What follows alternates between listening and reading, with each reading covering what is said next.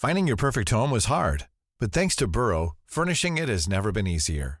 Burrow's easy to assemble modular sofas and sectionals are made from premium, durable materials, including stain and scratch resistant fabrics. So they're not just comfortable and stylish, they're built to last. Plus, every single Burrow order ships free right to your door. Right now, get 15% off your first order at burrow.com slash ACAST. That's 15% off at burrow.com slash ACAST. Bonjour à tous et bienvenue sur le Rendez-vous Tech, l'émission qui explore et qui vous résume de manière compréhensible toute l'actualité tech, internet et gadgets.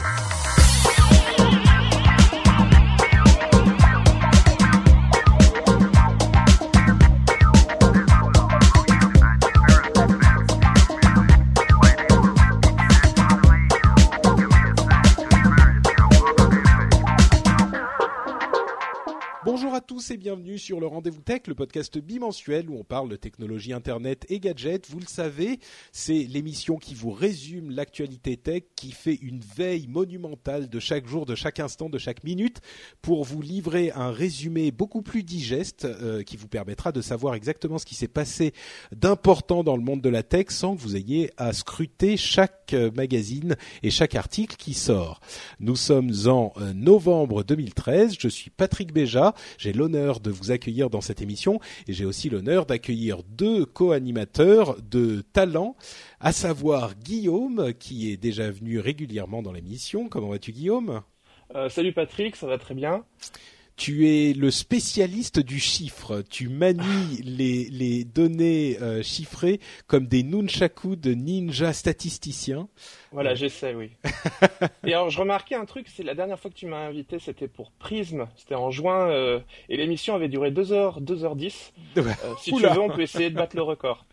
On, on va peut-être éviter, on va peut-être éviter. J'ai beaucoup de notes, euh, comme toujours, mais c'est peut-être des sujets un petit peu moins essentiels que Prism. On verra, on sait jamais, parce qu'on a aussi un autre invité, à savoir Ulrich de Frandroid ou Humanoid, je sais plus co- comment il faut t'appeler maintenant. Comment vas-tu Ulrich?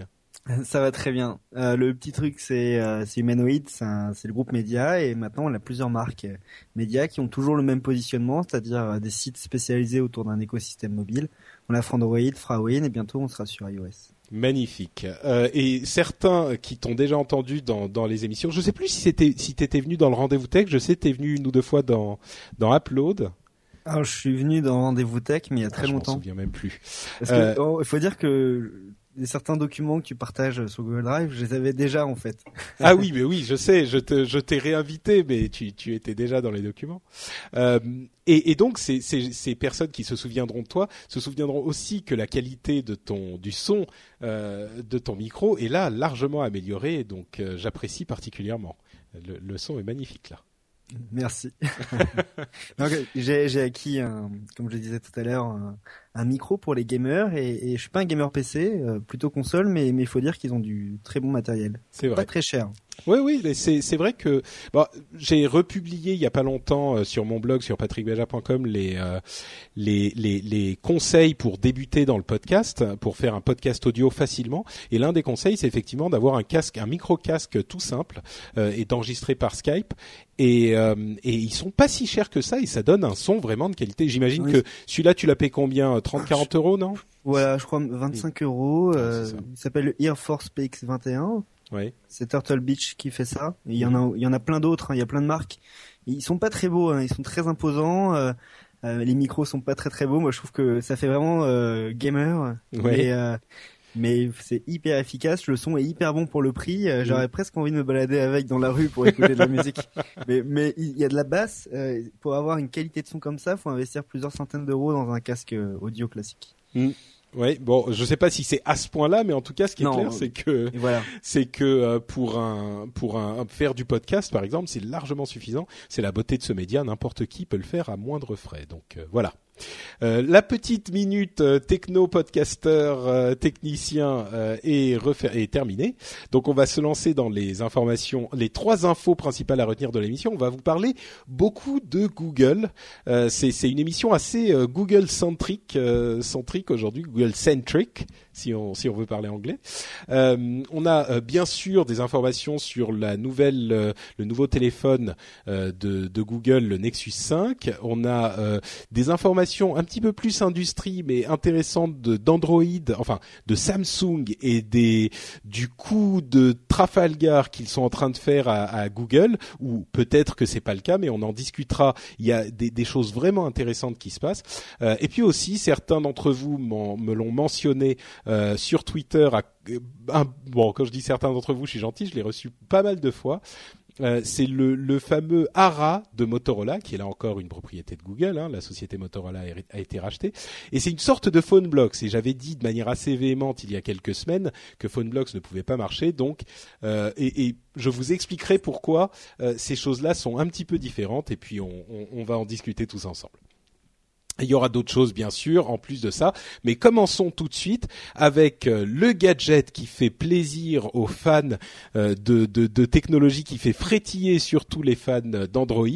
C'est le Nexus 5 qui a été euh, bon, on a eu des rumeurs depuis des semaines et des semaines, c'était plus un secret pour personne, mais il a enfin été dévoilé.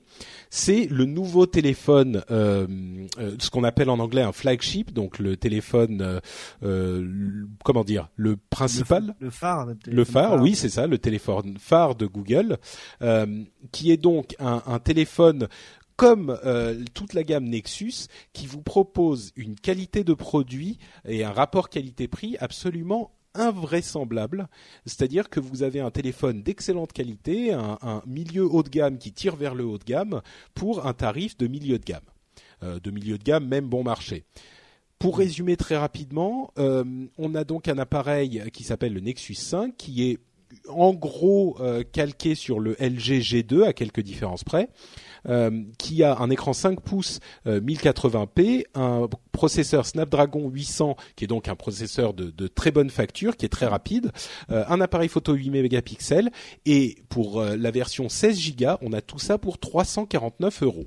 Euh, une version à 32 Go à 399 euros. Bon, il est en rupture de stock en ce moment, c'est pas très surprenant, euh, mais il reviendra très bientôt.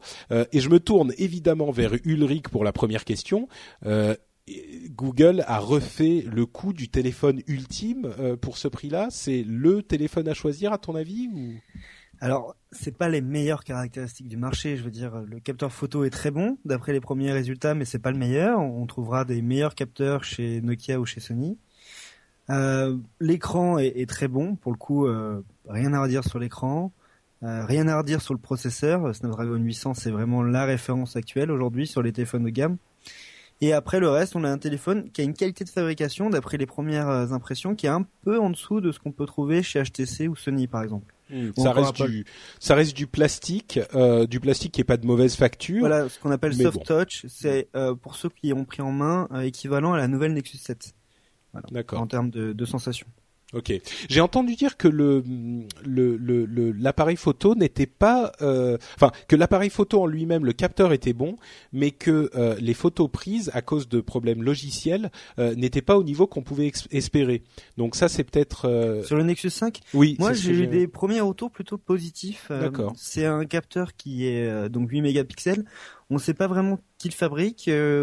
certains disent que c'est des capteurs de LG, d'autres disent que c'est des capteurs de hmm. Sony.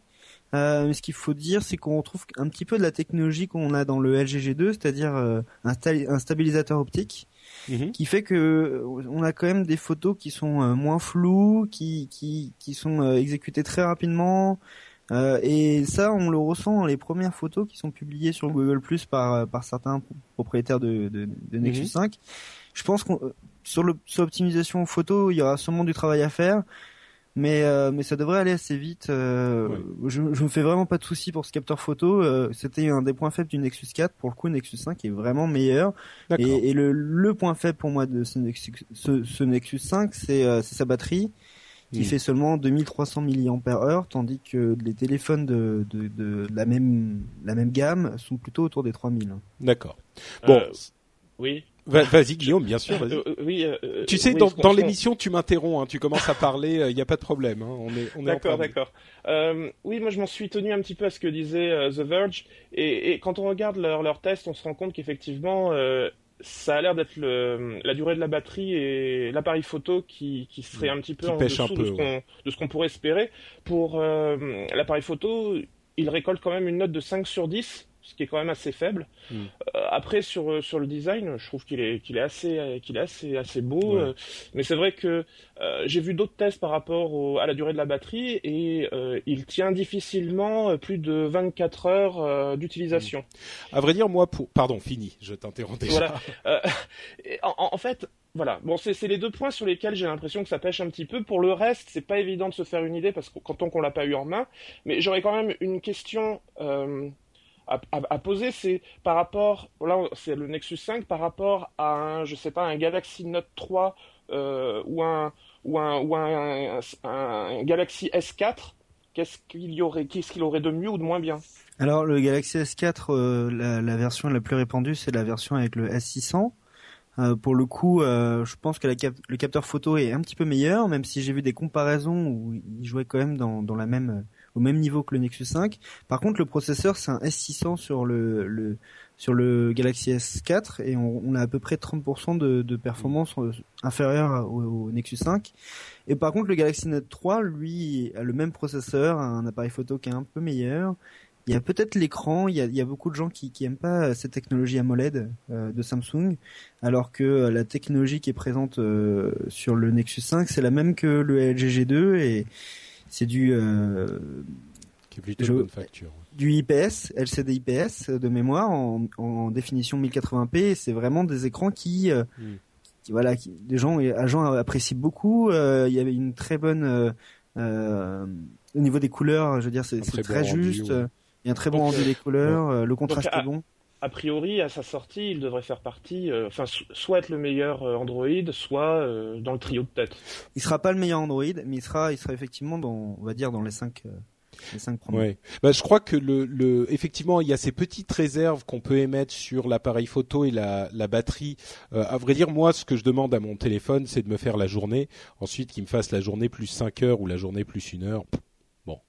Et, euh, et, et, clairement, si on veut chercher un petit peu la petite bête, euh, l'appareil photo et la batterie sont un petit peu peut-être en deçà, en deçà de, de ce qu'on pourrait euh, espérer dans l'idéal.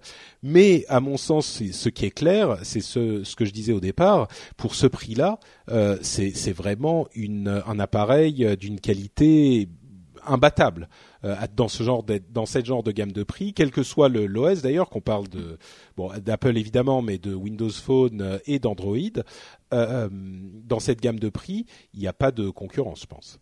Je pense que ça prendra à peu près six mois aux asiatiques pour arriver minimum six mois aux asiatiques pour arriver à un niveau à ce niveau-là à ce prix-là. D'accord. Bon, donc euh, si vous êtes tenté par l'expérience Android et que vous voulez un appareil qui soit quand même performant euh, sans complètement casser la tirelire, c'est peut-être une, euh, bonne un, bon appareil à tester. Et puis d'une manière générale, si vous appréciez les téléphones Android, c'est certainement une option à considérer dans votre choix le Nexus 5 comme qu'on peut commander directement sur le Google Play Store sur le web. si je ne m'abuse, il n'est pas en vente dans les magasins. Ça, va arriver en fait. Je pense qu'il va y avoir une déferlante euh, au mois de novembre euh, dans pas mal d'opérateurs parce que il était déjà apparu euh, sur le site de Bouygues Télécom, de SFR également. il y avait eu quelques petites fuites à ce niveau-là et a priori il sera aussi dans la grande distribution, dans les magasins spécialisés, etc. Magnifique. L'autre chose qui a amené ce Nexus 5, bon pas directement mais c'est arrivé à peu près en même temps, c'est Android 4.4 euh, à savoir KitKat qu'on a déjà euh, mentionné dans l'émission. On, on, espérait nous avoir Android euh, Queen Aman, Aman, ah, c'est ce que je vais le dire bien ou pas. Euh, mais Queen Aman. Queen Aman, merci. on, a un breton, dans, on a un breton dans l'assistant, enfin dans, dans l'émission. mais bon, finalement c'était KitKat, hein, tant pis, c'est bon aussi. Et il y a donc une, une certaine, un certain, une certaine quantité de nouveautés avec cette nouvelle version d'Android. les, les plus importantes euh, à mon sens, il y a deux euh, éléments extrêmement importants. D'une part, une volonté d'unifier tous les, euh, enfin peut-être pas tout, mais d'unifier au maximum euh, la base installée, c'est-à-dire que cette euh, cette version d'Android est, beaucoup moins gourmande en ressources et donc devrait pouvoir a priori être installée sur un plus grand nombre d'appareils. Bon, ensuite on est toujours on est toujours soumis à l'efficacité du fabricant de notre appareil pour le mettre à jour, mais il n'empêche que cette version, au lieu de restreindre la base installée en, en demandant plus de ressources, elle va euh, dans le sens inverse et devrait pouvoir être installable sur beaucoup plus d'appareils. Et en plus de ça, donc l'autre axe euh, de, changement, il y en a plein d'autres, hein, mais l'autre axe principal, c'est que l'expérience Google euh, par défaut d'Android est maintenant extrêmement présente sur l'écran d'accueil de votre téléphone. C'est-à-dire que vous avez une barre de recherche en haut qui intègre la recherche Google dans son ensemble, et vous avez le fameux guide Google Now qui est euh, extrêmement bien foutu et extrêmement pratique, que tout le monde apprécie, qui est disponible simplement en glissant de la gauche vers la droite. Donc ça, ça vous plonge encore plus dans euh, l'écosystème Google et ça vous simplifie. on a également euh, Google Hangout qui intègre maintenant les SMS et les MMS. Donc là, on est Tout vraiment dans l'expérience Google. Exactement. Même pour les SMS. Alors, alors justement, Ulrich, toi, tu es, tu es agréablement surpris ou peut-être pas surpris, mais en tout cas, tu apprécies KitKat. Quels sont les points forts, les points faibles, l'analyse? Moi, je suis pas hyper surpris. Euh, ce qui me plaît, c'est qu'ils ont fait un effort pour rendre encore plus simple le système. Euh, je sais pas si tu as vu, la barre de statut est désormais transparente. Mhm. On a également les, la barre avec les boutons en bas qui est également transparente. C'est des barres qui sont pas vraiment transparentes. En fait, elles vont s'adapter euh, à euh, l'écran qui est affiché en fait. Ouais, c'est un petit peu une application verte ou rose ou, ou violette. Ça va un, un, petit peu comme le comme ce que fait iOS. Oui. D'ailleurs, on a perdu, euh, on a perdu complètement les, les éléments d'interface euh, qui sont arrivés avec euh, la version 4.0. Vous savez, ces, ces éléments qu'on appelait troncs, c'est-à-dire les bleus fluo, néons, qui, qui sont effectivement pour le coup, il faut trouver du bleu maintenant. Il y en a presque plus. Il y en a un petit peu, mais, mais effectivement, il y a eu une volonté de Google de hmm. Bah, de rendre le système peut-être plus lisse. Euh, mhm. quand, quand, tu disais aussi que qu'ils ont fait un gros effort pour euh, pour rendre le, système encore plus performant et surtout euh, euh compatible avec des, des, des, appareils de avec des, des, caractéristiques de moins en moins euh, hautes. Bah, c'est toujours été dans la volonté de Google de, de pouvoir intégrer son système dans n'importe quel système embarqué. Et, euh, et là, avec euh, l'émergence de l'internet des objets, des objets connectés, ils ont bien compris que Google, et, enfin qu'Android était, euh, était top of the list des systèmes qui étaient mhm. capables de d'être intégrés dans tous ces petits ces petits objets. Ouais, je pense que c'est c'est pas tout à fait euh, pas tout à fait euh, là l'aspect dont je parlais c'était plutôt le fait parce qu'il y a énormément de téléphones de, de euh, entrée et milieu de gamme qui sont encore sous Android 2.3. Euh, et là, ce qu'ils veulent, c'est que même ces appareils-là puissent être fabriqués et intégrés euh, Android 4.4. Donc, c'est peut-être un petit peu différent de, des appareils embarqués. Mais... Bah, l'objectif, visiblement, l'objectif affiché, c'est également de pouvoir embarquer ça dans les Google Glass. Donc, voilà, donc ça, ça semble cohérent avec euh, l'idée mm. des, des, des, objets, des objets, euh, euh, voilà, technologiques. Et, et, la montre qui devrait arriver aussi dans pas trop longtemps. On, on, entend parler de cette montre, de cette montre Google Now. Voilà. Et je sais pas si vous avez testé la Smartwatch 2 de Sony ou encore la Galaxy Gear, mais ces deux montres fonctionnent sous Android. Mhm. donc, Tout à fait, oui, t'as raison. Et, et, ça a été un gros effort, je pense, des constructeurs pour pouvoir mm. un petit peu utiliser la base Android tout en la nettoyant suffisamment pour tourner sur sur sur des mm. processeurs euh, beaucoup plus petits, euh, des, des, composants euh, qu'on trouve sur des, des, petits boîtiers. Et je pense que Google a compris que, que en rendant, bah, c'est comme ce que je te disais, je veux dire, il faut que il faut qu'Android soit la première et quasiment la seule option pour tous ces fabricants. Mm. Je voulais ajouter deux petites choses. moi, le, déjà, le, le côté KitKat, ça m'a, ça m'a posé problème parce que bon, c'est un partenariat avec Nestlé, Nestlé donc euh, les partenariats euh, commerciaux, je les, ça me pose toujours un peu problème parce que je me dis tant que ça va bien, euh, tant mieux, mais le jour où ça ne va pas bien avec le partenaire, euh, je ne sais pas ce qu'il advient réellement de, de ce qui a été fait en, en, en tant que partenariat. Tant que c'était Jelly Bean, Ice Cream Sandwich, Gingerbread, etc., je trouvais je trouvais que c'était des noms génériques, donc ça allait. KitKat, là, moi, ça, il y a un côté commercial qui me dérange un petit peu. Tu veux dire que si jamais le, partenariat se rompt, euh, est-ce qu'on ne pourra plus appeler notre Android KitKat Non, mais je sais pas, on sait pas jusqu'où ça peut aller en termes de décision juridique. Mais oh, je pense que les contrats ont été, les, contrats ont été bien faits, hein, les choses. Tout à fait, mais c'est une exception sur euh, tous les hmm. tous les noms jusqu'à maintenant. C'est une première exception, quoi. Là, on est sur euh, un produit commercial. Ah, c'est une, belle expérience quand même. C'est euh, oui, disons que c'est ça, belle expérience marketing et puis c'est marrant, je veux dire, c'est euh, c'est un petit peu euh, c'est c'est quelque chose de comment dire de drôle quoi. C'est Android KitKat, personne s'y attendait, ils ont toujours fait des ils desserts. Ils ont été assez transparents sur le deal hein, parce qu'ils ont bien précisé qu'il n'y avait pas eu d'échange d'argent. Bon, après, on peut imaginer ce qu'on veut. Ils ont bien précisé euh, les, les, les, cadres du contrat, c'est-à-dire euh, les opérations qui seront mises en place avec les barres de KitKat euh, mm. à l'effigie de d'Android, avec les Nexus 7 qu'on peut gagner en mangeant des KitKat, les pays où on pourra trouver ces tablettes, le nombre de tablettes qui ont été créées. Enfin voilà, ils ont été quand même. Et puis chercher un, un nom qui commençait par un K, j'imagine que ça ne devait pas être si simple que ça.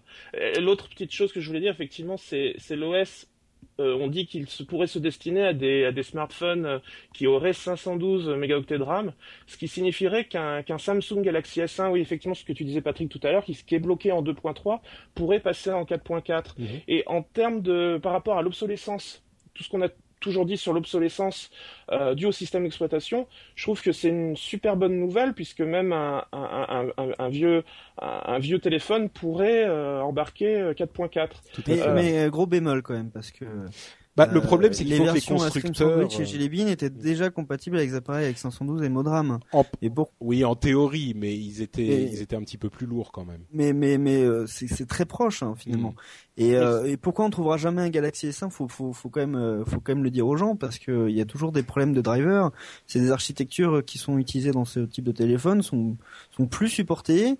Il y en a beaucoup qui par exemple fonctionnent avec Texas, Instruments qui a fermé sa filiale dédiée au processeur en public comme ça. Euh, et puis même ceux de Qualcomm ou encore ceux de Nvidia qui sont plus supportés, bah ça bloque vraiment les. Peut-être qu'en disant euh, Galaxy S1, j'ai un peu forcé le trait, mais par exemple le Galaxy S2, je sais qu'il peut encore aller jusqu'en 4.2. Hmm. Moi j'ai un Galaxy S2, bon pour l'instant euh, ça ne ralentit pas, je suis assez content donc bon, j'étais, je restais assez. Euh, tu veux dire par là qu'on aura, on aura difficilement une tablette Arcos euh, embarquant du 4.4 si on pousse vraiment le trait au maximum? Oui, ça dépend s'ils sont sur du médiathèque. Et je, sais pas les médiathèques, je me dis qu'ils ont peut-être plus de chances d'être supportés un peu plus longtemps, mais bon. Et La, dernière petite chose que je voulais dire, c'était que ça, ça, peut résoudre en partie le problème de la fragmentation, qui est encore aujourd'hui, on, souvent on dit que c'est la plaie d'Android, et pour moi, ça ressemble un petit peu à une réponse que donnerait Google à Tim Cook lorsque, en septembre dernier, euh, ce dernier disait que la fragmentation euh, rendait Android obsolète. Et j'ai la sensation qu'avec cette démarche-là d'essayer de faire en sorte que le 4.4 puisse être euh, développé, enfin puisse être intégré partout, bah, c'est d'essayer de corriger ce problème de la fragmentation. Tout à fait, oui. Non, on parle beaucoup de la fragmentation, mais bah, Moi, je, nous, on a un avis chez Humanoid, euh, chez Frandroid, c'est que la fragmentation n'existe pas vraiment. Elle existe, mais pas autant qu'on qu'on veuille le, le, faire croire.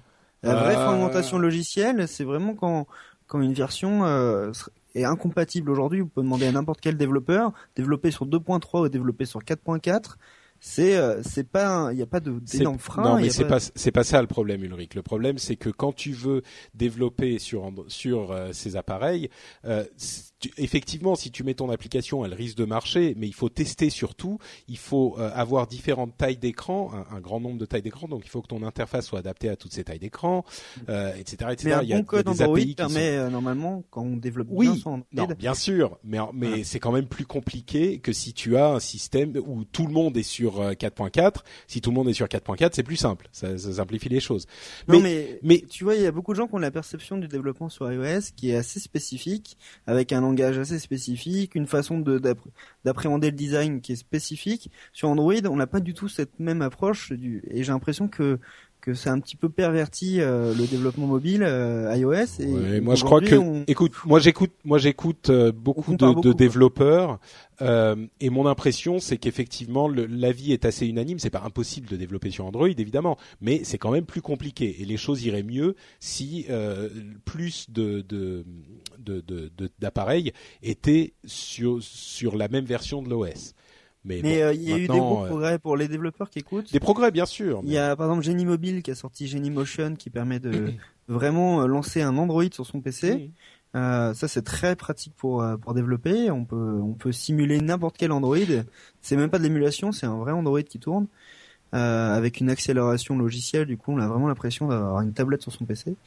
on a également euh, Eclipse qui commence. Non, bien sûr. Enfin, excuse-moi, on va pas utiliser. Ouais, bah, on va... désolé de, de, rentrer dans les détails. Non, non, c'est vrai, mais disons que ça serait un débat. Le, le les, la question du développement sous Android et de la comparaison entre euh, euh le développement sous Android et, et, les autres plateformes comme iOS et Windows Phone aurait besoin d'une émission entière. donc peut-être qu'on la fera un jour, mais j'aimerais continuer à, à, avancer sur les différents sujets parce qu'on a un, gros euh, un gros programme. Et concernant KitKat, moi la seule chose que je trouve dommage, c'est qu'il y a beaucoup de fonctionnalités de, de euh, du Nexus 5 qu'on met en avant. C'est le cas par exemple euh, de Google Now qu'on peut réveiller par la voix à tout moment en faisant. Mais c'est vrai, j'oublie ça. Comment comment est-ce que j'ai pu oublier cet, cet aspect qui est important oui. C'est aussi le cas, je crois, de, de l'appareil photo avec euh, l'HDR. C'est des, c'est des mhm. fonctions qu'on retrouve que seulement sur le Nexus 5 et qui sont quand même des choses très mises en avant pour, une, pour KitKat Android 4.4. Mhm. Tout à fait, oui. Dommage. Euh, bah, continuons à parler justement de, de, bases installées et de choses comme ça. Euh, et là, je vais me retourner vers, vers notre ninja statisticien ou statisticien ninja. Euh, les, les, dernières, euh, les dernières analyses euh, des, des, des, des, cabinets qui font ce genre de choses nous disent que. Alors, je sais pas si tu as lu les, les, ces rapports-là. Euh, oui, je les ai lus, je les ai lus. D'accord. Euh, en fait, euh, c'est toujours délicat de parler de, de, produits vendus quand en réalité, lorsqu'on regarde euh, les OS utilisés, bah, on se rend compte qu'il y a une, quand même une espèce de, il y a, enfin, il y a un gros, il y a une grosse différence quand même entre les deux. Hmm. C'est-à-dire que ce qui est, enfin, la, la, production et ce qui est vendu effectivement ne correspond pas du tout à ce qu'on observe en termes d'utilisation. Bien sûr. Là, en l'occurrence, si on parle, si on parle de base installée euh, pour le troisième euh, trimestre euh, de, l'année. 2013, on a des mouvements assez intéressants.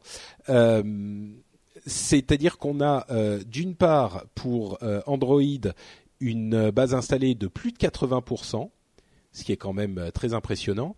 on parle uniquement du troisième trimestre. Hein. iOS est, est bien plus bas à 13,4%, ce qui est vraiment euh, très très bas, et Windows Phone à 4,1%. Alors là, on parle de chiffres mondiaux, hein, de, de, de, chiffres globaux. Donc évidemment, euh, les choses sont un petit peu différentes si on parle de l'Europe et, de et, des États-Unis. On a vu d'autres analyses qui montraient qu'on était à plus de autour de, de 20-25% euh, pour iOS, ce qui est pas très surprenant, et euh, plus de 10% pour Windows Phone. Et c'est là que j'ai été vraiment surpris. Euh, on, m'a souvent, on nous a souvent reproché de critiquer un petit peu Windows Phone, qui nous a déçus, c'est ce que j'ai dit euh, régulièrement. Et c'est vrai qu'il n'a pas tenu les promesses euh, qu'on, euh, les promesses, disons, ce qu'on espérait voir avec le lancement Windows Phone, mais 10% sur certains marchés en Europe et aux États-Unis, enfin surtout en Europe, à vrai dire en Amérique latine, il n'y a pas de quoi rougir. Hein. Euh, non, tout à fait. Après, c'est vrai que si on se, si on s'oriente sur une base plutôt site-centrique, c'est-à-dire que les gens qui ont des sites internet, ils regardent quels sont hmm. les téléphones qui se connectent au site. Donc la vraie utilisation des appareils. Voilà, l'utilisation effective avec euh, l'OS qui apparaît euh, dans les utilitaires Analytics on se rend compte qu'à l'échelle mondiale, alors moi je me base sur les statistiques de StatCounter, mhm. euh, qui est une référence en la matière, on se rend compte que les statistiques à l'échelle mondiale donnent plutôt du iOS 47%, Android 43%, c'est-à-dire pratiquement à égalité, légèrement en dessous de 50%, et puis Windows Phone à 4%. Mhm. Euh, donc on voit vraiment deux mastodontes, un petit qui vient manger tout ce qui reste, et puis là, tout ce qui reste, c'est vraiment, il y, a, quasiment plus rien. Hmm. Maintenant, si on se base uniquement, euh, là à l'instant, c'était en fait les chiffres de la France. C'était les chiffres de la France, ce dont, ce dont je parlais. D'accord. Et, si on se base maintenant sur euh, sur des chiffres mondiaux, euh, on se rend compte que la tendance est totalement différente. C'est surprenant. Android est très largement en tête avec 40%, tandis que iOS est beaucoup plus bas avec 20% seulement et on se rend compte que euh, Symbian, euh, tout ce qui est euh, OS Nokia, donc il y a Symbian, mais OS, mais il y a aussi Series 40, je connaissais même pas, mais c'est un c'est un, c'est un dérivé de, de Symbian, viennent grappiller quand même 20 et 14, ce qui fait 34%. Oui, d'accord. Donc on est on est quand même euh, c'est marrant parce qu'on a toujours une image effectivement. Euh... 6 et 14 pardon voilà ça fait 20% de Symbian global et c'est vrai que Symbian on a l'impression que c'est quelque chose qui est derrière nous qui est qui est dépassé qui n'est plus euh, qui n'est plus assuré par euh, par Nokia. Mais c'est pas forcément le cas dans dans tous les pays. Ça c'est le cas des pays en voie de développement. C'est ça oui. Voilà. Ça. Mais mais euh, mais souvent, tu, tu, parlais de Windows Phone et, et la euh, différence entre entre ce qui est les parts de marché et l'usage, mais souvent l'usage suit, euh, même si ça prend un peu de temps. Euh, les 10% euh, sur Windows Phone, on les trouvera bientôt, hein, même même sur l'usage sur les sites mobiles. Oui, c'est c'est toujours des choses intéressantes de voir les différences entre ces deux euh, ces deux chiffres. Euh, c'est ce que met euh, souvent en avant Apple en disant oui, on a une part de marché plus faible, mais nos utilisateurs utilisent beaucoup nos appareils alors que les autres ils les ils, les, ils, vendent des appareils et les utilisateurs les utilisent pas. Bon, évidemment, c'est pas tout à fait comme ça. On peut voir les choses comme ça, c'est pas tout à fait exact. Le truc, c'est que Android étant beaucoup plus vendu, souvent il y a des gens qui sont moins moins euh, intéressés par les fonctions smartphone de leur smartphone, euh, qui l'achètent et qui l'utilisent peut-être un petit peu moins pour ce genre de choses.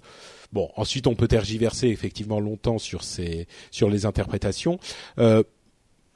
Disons qu'il n'y a pas énormément de, grosses surprises dans ces chiffres-là, à part Symbian peut-être dans les pays en voie de développement. Euh, moi, ce que je voulais, ce que je voulais noter, c'est que Windows Phone se balade entre, allez, on va faire à, l'énorme louche entre 5 et 10% en fonction des, des, pays, ce qui veut dire qu'il commence à faire un petit peu son trou. Euh, ça peut s'arrêter là, ça peut continuer à évoluer euh, dans un sens ou dans l'autre. Mais bon, euh, c'était intéressant de noter parce que parce que voilà, c'est pas quelque chose de totalement négligeable. C'est vrai, ce qu'il faut dire, c'est que contrairement il y a il y a il y a 12 mois, on savait pas qui serait le troisième euh, hmm. système mobile. On savait pas si ça serait Firefox, si ça serait euh, également euh, bah, BlackBerry parce que BlackBerry hein. 10 était hmm. encore était encore là. Enfin, il était même pas lancé à l'époque. Euh, mais on savait qu'ils allaient arriver avec un système très intéressant et Windows Phone avait raté son, premier lancement, euh, Windows Phone 7. Du coup, on savait pas, sauf que cette année, 12 euh, mois après, on sait que le troisième système mm. est Windows Phone et maintenant il n'y a plus de questions à se poser sur le troisième système, en tout cas dans les deux trois prochaines années. Et si on regarde les tendances sur du plus long terme, on se rend compte que Android mène une, une croissance fulgurante depuis au moins 2009, tandis que Apple, est, enfin iOS est plutôt en train de stagner. Et effectivement, Windows Phone euh, a plutôt une courbe euh, ascendante. Euh, voilà, très, très prometteuse pour le coup. Mais ça, on disait, hein, le positionnement d'Apple fait que Apple aura difficilement dans les marchés plus de 20%. Et je pense que au niveau mondial, ils dépasseront pas 10%. C'est leur positionnement. Je veux dire, c'est un positionnement. Aujourd'hui, c'est des produits qui sont, enfin voilà, c'est des produits haut de gamme. J'ai oublié le mot que j'utilisais, mais en gros, euh, en gros, c'est le positionnement qui veut qui veut ça, quoi. oui, bien sûr. Ils protègent leur marge. ils cherchent plus le volume. C'est sûr. maintenant, ils, protègent leur marge. Enfin, oui, disons, bah, évidemment, ils veulent toujours en vendre plus, mais euh, mais effectivement, il y a a priori. Enfin, on sait jamais. Hein. Moi, je donne souvent l'exemple de euh, des des iPads, pardon, pas des iPads, des iPods qu'ils ont décliné en énormément de versions pour toutes les bourses. Donc, peut-être que ça arrivera aussi avec l'iPhone. Sauf que regarde ce qui s'est passé, euh, c'est que ils, ont bien entendu fait ça, leur marge a baissé, le marché a commencé à, décliner et aujourd'hui, euh, je sais pas si tu as vu les derniers chiffres, euh, justement tu. Oh oui, mais sur les iPods, mais, sur les iPods ça s'écroule. Alors sur les iPods ça s'écroule parce que ce sont les, les smartphones qui remplacent ce marché. Ça ils se sont ils ont eux-mêmes provoqué ce changement justement pour être en, pour être sûr de ne pas se faire doubler.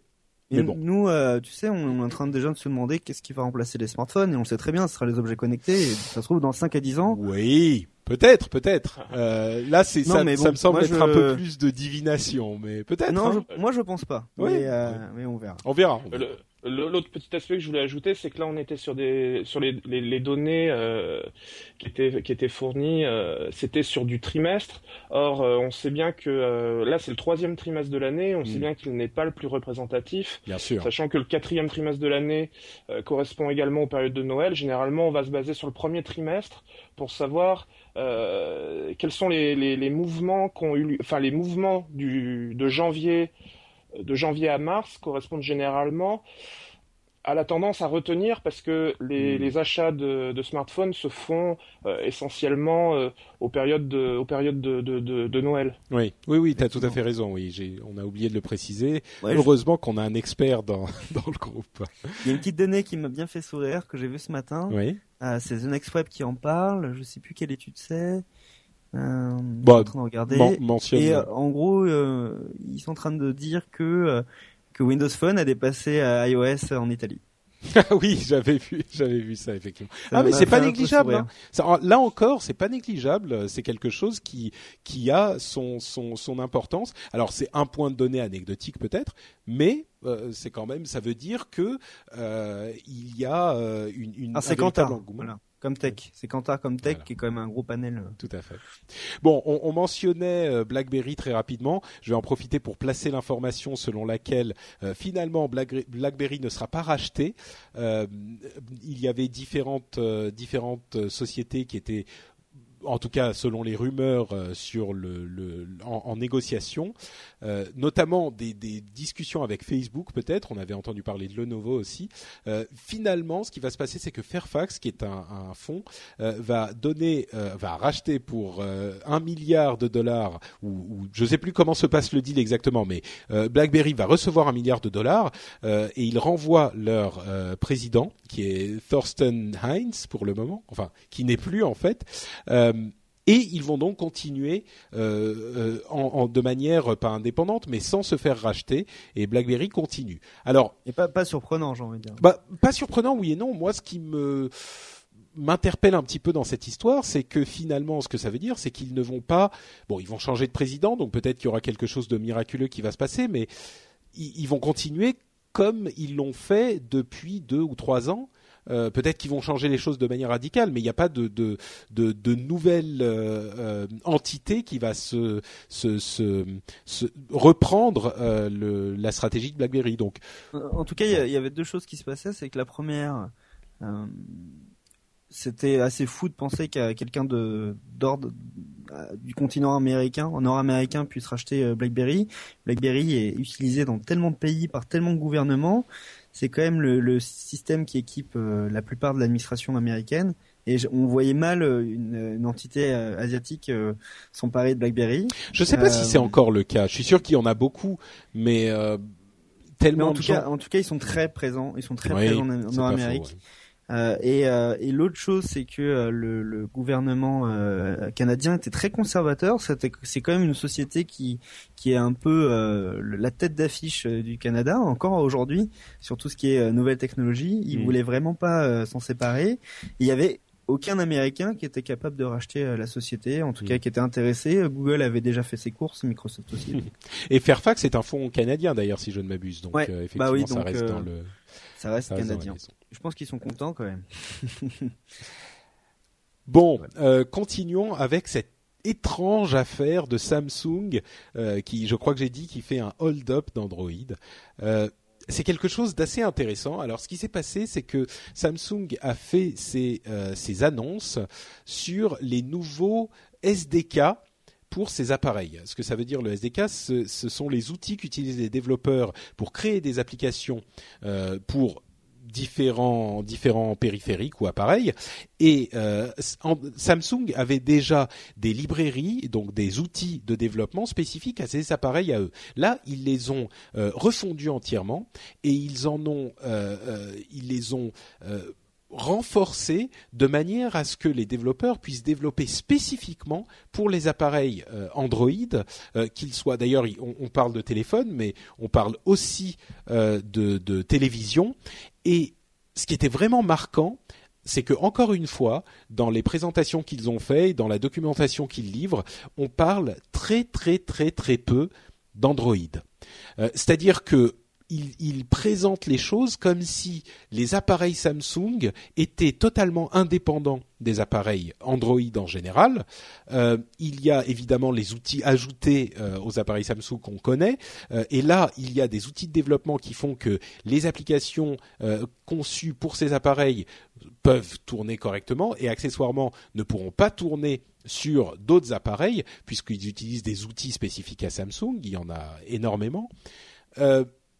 Est-ce que j'ai réison de dire que c'est presque un... Enfin, on, avait connu euh, Amazon qui avait fait un, ce qu'on appelle un fork euh, d'Android. Donc, euh, Android est un logiciel libre, comme vous le savez, et on peut n'importe quelle société peut se l'approprier et en faire une autre version et c'est ce qu'avait fait Amazon et qui donc cette version n'a plus aucun rapport avec la, la, version de Google. Là, on n'y est pas tout à fait, mais pardon Guillaume, tu, tu voulais dire quelque chose? Oui, oui. Ce qui, est intéressant, c'est que déjà à l'époque, je me souviens très bien de la, de la keynote de, du, Samsung Galaxy S3. Mhm. Je me souviens que tu avais déjà fait cette remarque-là en disant que durant la totalité de la keynote, ils avaient euh, fait un jeu, une sorte de, de, ils avaient jonglé une sorte de jeu de passe-passe pour parvenir à ne jamais citer Android de mhm. toute la keynote. Oui, tout à fait. Et là, on a l'impression de rentrer dans une deuxième phase de cette stratégie, c'est-à-dire que après avoir euh, créé des outils pour eux-mêmes euh, pour euh, à, mettre sur le socle Android, là, ils livrent euh, les clés de ce qui devient effectivement un écosystème, puisque évidemment Samsung et devient presque un, euh, acteur, euh, enfin, est déjà un acteur majeur de, de, de, de l'industrie euh, pour ce qui concerne Android. Donc, on pourrait presque imaginer que à terme, là, on a l'étape développeur, mais à terme, on pourrait presque se dire, eh ben, Samsung a sa version d'Android qui s'appelle, est-ce que je sais moi, SOS et il, il, il, gère les choses de manière indépendante en dehors de l'influence de Google. Bon, mais, là, mais Patrick, ça fait euh, plus d'un an aujourd'hui, enfin, deux ans presque, qu'on commence à s'apercevoir de ça. Il y a 18 mois, j'étais allé à, lors du Mobile World Congress ou du CES, je me rappelle plus, à une euh, conférence Samsung pour les développeurs, qui était à l'époque encore organisée lors des salons. Aujourd'hui, euh, ils ont organisé leur première conférence en dehors des salons. C'était en octobre dernier, je crois. Mhm. Euh, ils ont tout intérêt à le faire. Aujourd'hui, ils sont leaders sur le marché que ce soit les smartphones ou téléphones classiques. Mhm. Euh, oui, on a, vu, qu'ils ont, euh, ils ont vendu plus de téléphones que Nokia, Apple et LG ensemble. Donc euh, oui, bah, ils sont leaders, c'est rien de le dire. Oui. Ils sont toujours dépendants d'Android, même si on peut dire d'autres choses.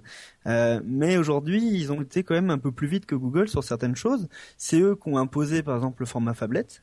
Mhm. Euh, c'est eux qui ont, été, qui ont été les premiers à tester ce format. On n'y croyait pas trop. Même eux, quand on les interrogeait, ils disaient bon, on sait pas, mhm. on teste. Ils ont été agréablement surpris par les ventes. Finalement, ça a surpris et, et, ça a créé une catégorie de produits que, que même Apple a pas encore eu le temps de, de avait pas eu le temps de de d'intégrer. je veux dire, aujourd'hui, il n'y a pas encore de phablette euh, euh, Apple, ça se trouve, on, on aura bientôt une, j'en sais, j'en sais rien. Je sais pas si ça arrivera. Hein.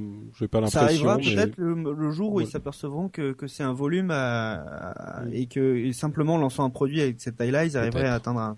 Mais ils ont, ils ont tout intérêt à à aujourd'hui développer un écosystème. Sur la fablette, tout ce qu'ils ont mis en place fait que même deux ans après le lancement de la première Galaxy Note, ils sont toujours, euh, c'est toujours ceux qui ont, qui ont, créé la vraie fablette avec des vrais outils dédiés à mmh. cet usage-là, avec un stylet, avec des outils euh, qu'on appelle S Pen. Et, euh, et, ils sont en train de faire la même chose sur le Galaxy S4 avec des outils dédiés à la télévision. Euh, sur la télévision, je, je en train de regarder les leaders de la télévision et il y en a très, il y en a quelques-uns qui ont testé Google TV. Peu ont réussi à transformer vraiment l'essai. On a LG qui a réussi à faire un mix entre son système mm. et, euh, et, Google TV. Euh, Samsung a testé et finalement c'est dit euh, on a plus intérêt à développer notre écosystème. Et là ils sont en train de tout relier et ils s'aperçoivent que pour tout relier, faut, faut qu'ils créent leur écosystème et mm. qu'ils développent des outils pour interconnecter tout ça. Et l'autre chose qui est hyper importante, c'est qu'ils sont en train de préparer le lancement de Tizen qui va avoir lieu en début d'année prochaine. Tizen, c'est un petit peu le, le, le leur leur enfin j'ai envie de dire leur, leur, leur force spéciale parce que c'est c'est le système qu'ils ont qu'ils ont mixé entre entre Migo donc avec Intel derrière mais aussi Bada qui était leur ancien système qui a pas mal fonctionné en France en particulier donc qui est, euh, en gros c'est un nouvel un nouvel OS encore comme Android ou iOS ou C'est un nouvel OS qui va équiper les téléphones milieu de gamme de Samsung. Ça. Et d'après ce que j'ai entendu dire, ils sont en train de dépenser le PIB d'un pays africain pour euh, pour construire l'écosystème autour de cet OS. Ils sont en train de donner des sommes d'argent à des éditeurs pour euh, pour qu'ils puissent porter leur application sur sur Tizen, qui fait que lorsqu'ils arriveront l'année prochaine, ils auront déjà quelques milliers d'applications, dont les, les plus connues. Euh, Mais alors, est-ce que est-ce que ça veut dire, enfin, pour en, pour en revenir à cette question euh, par rapport à Android, euh, est-ce qu'ils sont effectivement en train de se de, de, de passer une étape dans l'émancipation par rapport à Google? Est-ce que c'est un, un, un hold-up d'Android un petit peu plus doux que celui qu'a fait Amazon? Ou est-ce que c'est simplement euh, voilà ce qu'ils ce qu'ils doivent faire pour continuer à se développer, mais ils restent euh, tout à fait bienveillants vis-à-vis d'Android? Android, c'est un écosystème. Euh, pour mm. moi, Amazon contribue à cet écosystème comme a pu aussi le contribuer BlackBerry 10. Même si on l'a pu entendre l'inverse, BlackBerry 10 a contribué à l'écosystème Android parce que il était facile de porter son application Android sur BlackBerry 10 et même eux le, le, le préconisaient. Euh, oui, c'était pour avoir plus d'applications. Pour eux, c'était avantageux. Mais bon, d'accord. Donc pour toi, pour toi, Ulrich, c'est tout le monde est des bisounours. Donc euh, Android, c'est super sympa et tout le monde s'en méfier. Moi, si j'étais Google, je m'en méfierais. Aujourd'hui, je représente un écosystème qui s'appelle Android. Bien sûr. L'objectif de cet écosystème, c'est d'être ancré, euh, ancré dans toutes les technologies possibles. Mais, mais c'est ça qui est intéressant dans, dans, ce que tu dis, Ulrich, c'est-à-dire que tu, tu, toi, tu vois Android en tant qu'écosystème euh, séparé de Google presque. Pour toi, c'est enfin, d'après ce que je comprends, il y a, c'est vraiment deux entités différentes. Euh, en, oui, parce que parce que tu, comme tu me disais, Amazon, Samsung, mm. mais c'est pas les seuls. Tout à fait. Euh, sur les objets connectés, euh, euh voilà, jamais les personnes diront que que il y, a, y, a, beaucoup de produits, on dira pas que c'est Android qui tourne derrière, on le mm. sait parce que parce que ça se ça, se, voilà, les gens bidouillent un petit peu et arrivent à voir que c'est l'Android. Oui. Mais contrairement à ce qu'on pensait, ça participe à l'écosystème Android. Oui, pour toi, c'est plus large. Moi, je pense que les, les, les, ingénieurs de chez Google ont fait un peu la gueule quand ils ont vu ces, ces annonces. Mais euh, Guillaume, on, on te laisse pas parler et, et, tu es trop poli. Donc, non, non, mais moi, euh, je voulais dire juste un petit truc. Euh, je, je, je, pense peut-être que je regarde un petit peu trop la chose par le petit bout de la lorgnette. moi, le, le, la généralement, les gens qui disent ça, ils, ils, ils continue juste après en disant un truc super intelligent qui te donne qui qui, qui, qui, qui, donne l'impression que les précédents sont ah complètement idiots. Mais je me mets la pression, mais j'ai peur. Non, pas du tout. En fait, euh, moi, je, bon, j'ai, j'ai, un S2, j'ai testé le, le S3, j'ai testé les notes, etc. J'ai, j'ai une tablette également Samsung euh, Galaxy Tab. Euh, moi, j'ai toujours, euh, j'ai jamais apprécié ce que pouvait faire Samsung en termes de software. Ça ne m'a jamais plu. J'ai toujours mhm. trouvé ça mauvais, pas pratique et désagréable. Alors que sur le plan du hardware, j'ai toujours trouvé que c'était très bon. Moi, j'adore ce que fait Samsung, même en termes de télé. Euh, voilà. Mhm. En, revanche, tu peux confirmer qu'il y a une vraie expérience euh, Galaxy pour le coup, qui est différenciante et qui est qui est remarquable. Alors, pour moi, jusqu'au S3, la, surcouche euh, Samsung n'importe strictement rien, voire, voire, voire même a tendance à handicaper un peu l'expérience. bon, Maintenant, je, me dis que si justement ils font euh, cette ouverture-là, j'ai la sensation que va, ça va amener à, du software de meilleure qualité. On va, ils vont mm. enfin s'entourer de développeurs qui vont avoir vraiment toutes les cartes en main pour parvenir à faire des des, des, des, logiciels, voilà, des applications de bonne qualité. Parce que jusqu'à aujourd'hui, pour le S4, je, n'en suis pas sûr, mais jusqu'au S3, j'ai constaté que c'était plutôt médiocre, alors que le hardware est plutôt bon. Mais alors, bon, là, on est, tous enthousiastes. Si on veut prendre les choses un petit peu du mauvais côté, est-ce qu'on peut imaginer, pas tout de suite, hein, mais à terme, qu'il y ait des, des, des développeurs qui, enfin, dans l'écosystème Samsung, des applications qui soient développées pour des appareils Samsung qui ne soient plus compatibles avec les autres euh, appareils sous Android. Bien sûr, si ces, ces, applications utilisent des fonctionnalités spécifiques comme le S Pen ou le S Beam ou ces, ces, ces fonctionnalités spécifiques à Samsung, on le comprendrait. Mais si euh, les choses continuent dans la différenciation de Samsung, est-ce qu'on peut imaginer que ça arriverait? Ou est-ce que là, je suis un petit peu dans la théorie du non, complot? Ce qui va se passer pour moi, euh, tu vas peut-être me dire que je fais pareil un petit peu de. non, ce qui va se passer pour moi, c'est que Samsung a atteint un palier qui, qui, qui, est, euh, qui est déjà assez énorme et, pour, ça va un petit peu se stabiliser, voire un petit peu diminuer. On a des, des, acteurs dans le marché qui vont commencer à vraiment grossir. Je pense le, à LG par exemple. Je pense aussi à Xiaomi euh, en Chine qui, a, qui est en train de faire la même stratégie que, Samsung, c'est-à-dire créer un écosystème avec euh, la ROM Miu. Mmh. certains euh, l'ont essayé sur leur téléphone. ils sont en train de, de, de recruter des, des, des, développeurs un peu partout. C'est pas les seuls. Il y a, il y a Lenovo aussi, il y a Huawei, il y a ZTE. Mmh. Et ça, c'est des contre-forces qui arrivent sur le marché et qui vont permettre un rééquilibrage des des, euh, des, hmm. des, puissances, j'ai envie de dire, dans ce marché. Samsung aujourd'hui, euh, euh, je vois pas leur, leur part de marché, marché elle va, elle va commencer à, stagner et, je pense qu'elle va diminuer hmm. sur les deux trois prochaines ouais. années. Moi, ça me paraît. Hmm était pardon Patrick, Samsung était à l'origine de, de, de, Bada quand même il y a une dizaine d'années et c'était c'était plutôt un essai loupé. Oui. Hmm. Donc là, ils, vont, euh, ils vont retenter avec Tyson, mais ça leur coûte pas finalement très cher par rapport à ce qu'ils gagnent. Ils vont dépenser quelques centaines de millions d'euros dedans. Et... Bon, écoutez, on, on, verra ce qui se passe. Moi, ton interprétation, Ulrich, me paraît un petit peu optimiste quand même. Avec le, pour le moment, je vois pas Samsung choir de son de son trône, mais on sait jamais. Hein, c'est ce qui est intéressant dans ce dans cette industrie, c'est que tout peut arriver. Il y a du monde. Hein, je veux dire, Asus, LG, euh, sûr, même HTC, malgré le fait qu'on oui, disons que euh, soit mauvais. HTC et LG, ils sont quand même pas en, en, super bonne forme non plus en ce moment. Ah, mais contrairement à HTC, LG est en, en train de monter en puissance.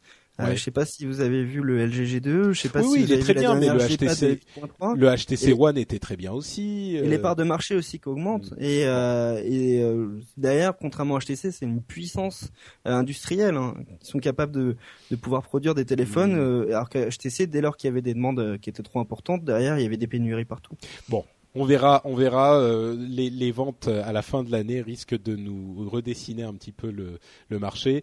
Moi, j'avoue que je vois toujours euh, Samsung en, en, très bonne position à la ah fin. non, pour la fin d'année, je suis d'accord. Moi, je parle plus de ah, 2014, voire 2015. Okay. Je pense que Samsung va commencer un petit peu, je dis pas décliner, mais en tout cas euh, se stabiliser. Bon, bah écoute, on prend note, on, on en reparlera dans, dans un an ou deux alors. Euh, moi, je pense plutôt que dans un an ou deux, il y aura un nouveau marché effectivement.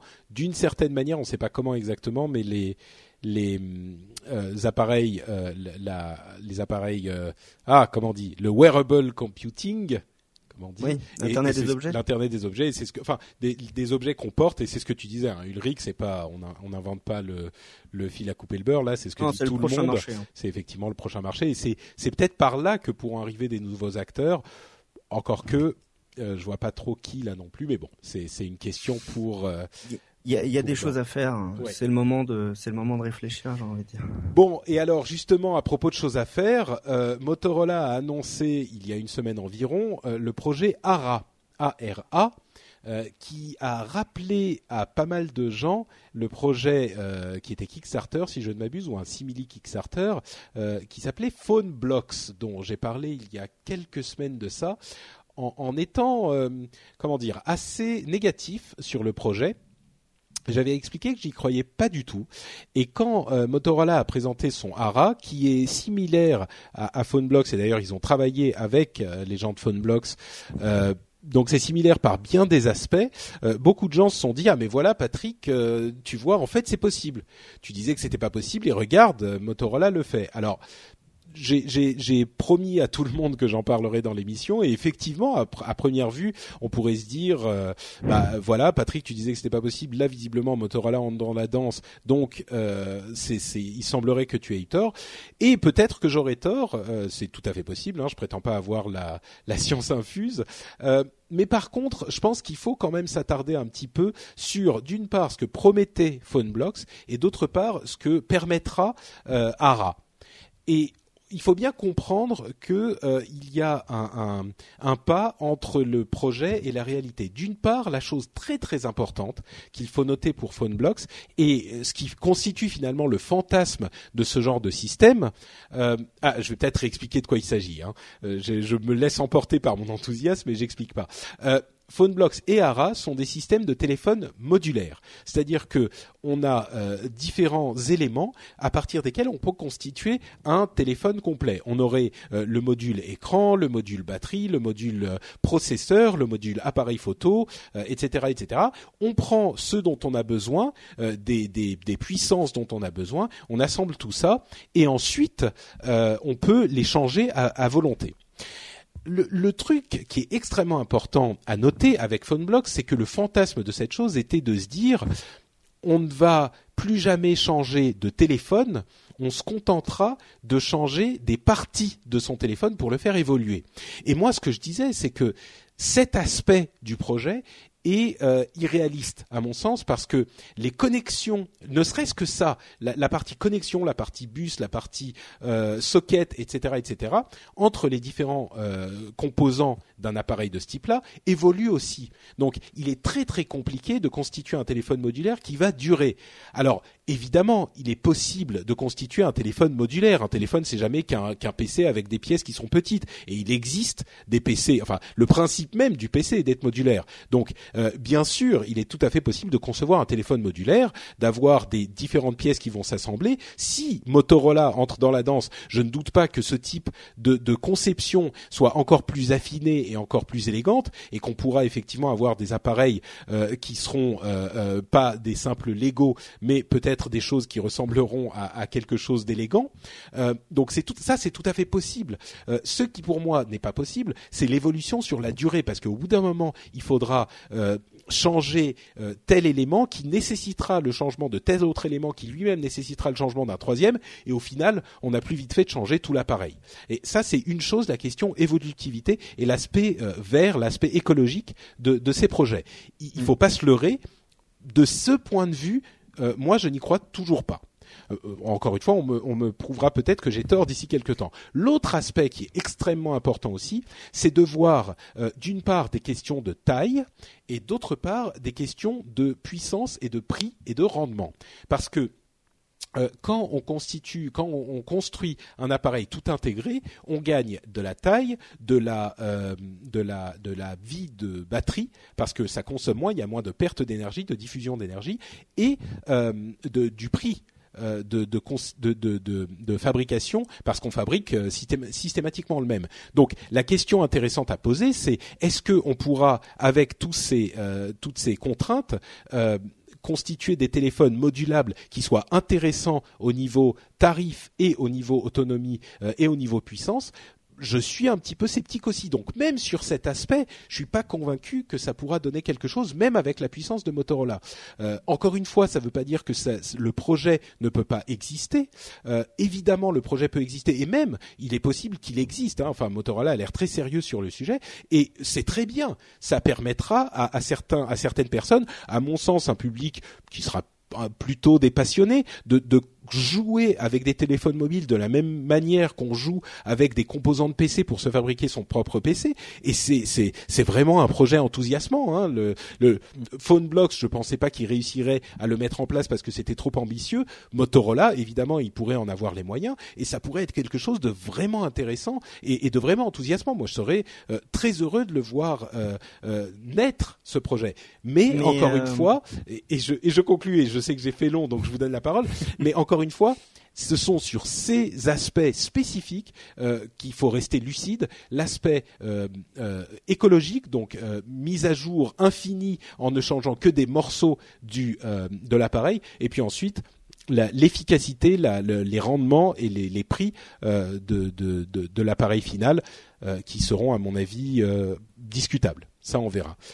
Messieurs, est-ce que ça vous inspire quelque chose ce long monologue? Non, et je pense que tu as dit des choses qui sont vraies.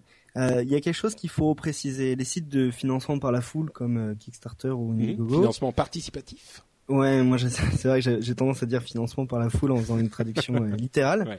Ouais. mais ce genre de, de site, aujourd'hui c'est différent. Aujourd'hui c'est vu comme un c'est comme un process qui est quasiment indispensable dans des projets technologiques pour pouvoir faire des levées de fonds correctes. Mmh. Mais avant, c'était des, des, projets qui, euh, qui avaient pour euh, objectif de pouvoir lever des fonds sur des, sur des projets qui seraient jamais euh, financés euh, traditionnellement. Mhm. Et, et ce genre de projet, pour moi, Funblock, c'était typiquement ça. C'est des choses qui auraient jamais pu voir le jour à l'heure actuelle. Avec avec les fonds de financement classiques et donc les, les, ce, ce, genre de site a permis a permis de financer ce, ce, ce, type de projet en tout cas a permis de faire de la, de la visibilité à ce type de projet. Tout à fait, oui. Au-delà de ça, je sais pas si ce que vous pensez derrière Motorola, euh, ce que Motorola a présenté pour moi, c'est euh, c'est pas vraiment Motorola, c'est Google qui est derrière. Et on retrouve un petit peu ce que fait Google sur euh, dans les dans les euh, laboratoires qui s'appellent Google X, c'est-à-dire des choses qui nous qui peuvent nous voilà, on a l'impression que c'est plus de la de la fiction qu'autre chose mmh. aujourd'hui. Euh, mais euh, mais en tout cas, on se rappellera que c'est les premiers qui, qui ont commencé à le faire. T'as raison sur beaucoup de choses. La technologie aujourd'hui évolue trop vite dans les télécoms pour pouvoir instaurer des, des choses euh, dans le temps. Les standards évoluent trop vite. Euh, on, on, vous pouvez voir que ce soit la génération euh, de, de télécom avec la 3G, la 4G, mais aussi les standards, l'USB. Et, là, là, je reste sur des, des, choses très grand public, on peut, on peut entrer plus dans les détails. C'est des choses qui évoluent trop vite pour pouvoir instaurer ce type de modèle. Aujourd'hui, je pense que ce genre de téléphone, ça donnerait quoi? Un an, de, un an de vie euh, en plus au téléphone? On les utiliserait, euh, allez, je dis n'importe quoi, euh, trois ans au lieu de deux. Et encore, je, je, connais peu de gens qui utilisent deux ans au téléphone maintenant. Ce qui est déjà pas mal en, soi, hein, pourquoi pas. Mais... Ouais c'est déjà pas mal. Hein. Mais euh, mais je vois pas au-delà de ça et je sais pas si on aurait un bilan carbone positif. Euh, ouais. je sais pas si c'est on peut parler de bilan carbone parce que euh, parce que c'est quand même euh, je veux dire ils font pas mal d'économies en soudant des des, des cartes des mm. cartes mères. Euh, s'il faut penser à, rajouter des composants pour pouvoir avoir des choses évolutives, mm. ça nécessite aussi de l'énergie. Et je sais pas si c'est très intelligent à, à voir. En tout cas aujourd'hui, je pense que c'est trop tôt pour mettre ça en place. Mais ce que je me dis, c'est que les premiers à réfléchir dès maintenant et à acquérir des, des brevets, euh, des prototypes, euh, bah, ça sera ceux qui seront dans 5 à 10 ans prêts à, à lancer les premiers produits. Mmh. Oui, bah écoute, je suis, je suis content déjà. Tu n'as pas dit que j'avais que j'avais raconté n'importe quoi, donc c'est pas mal.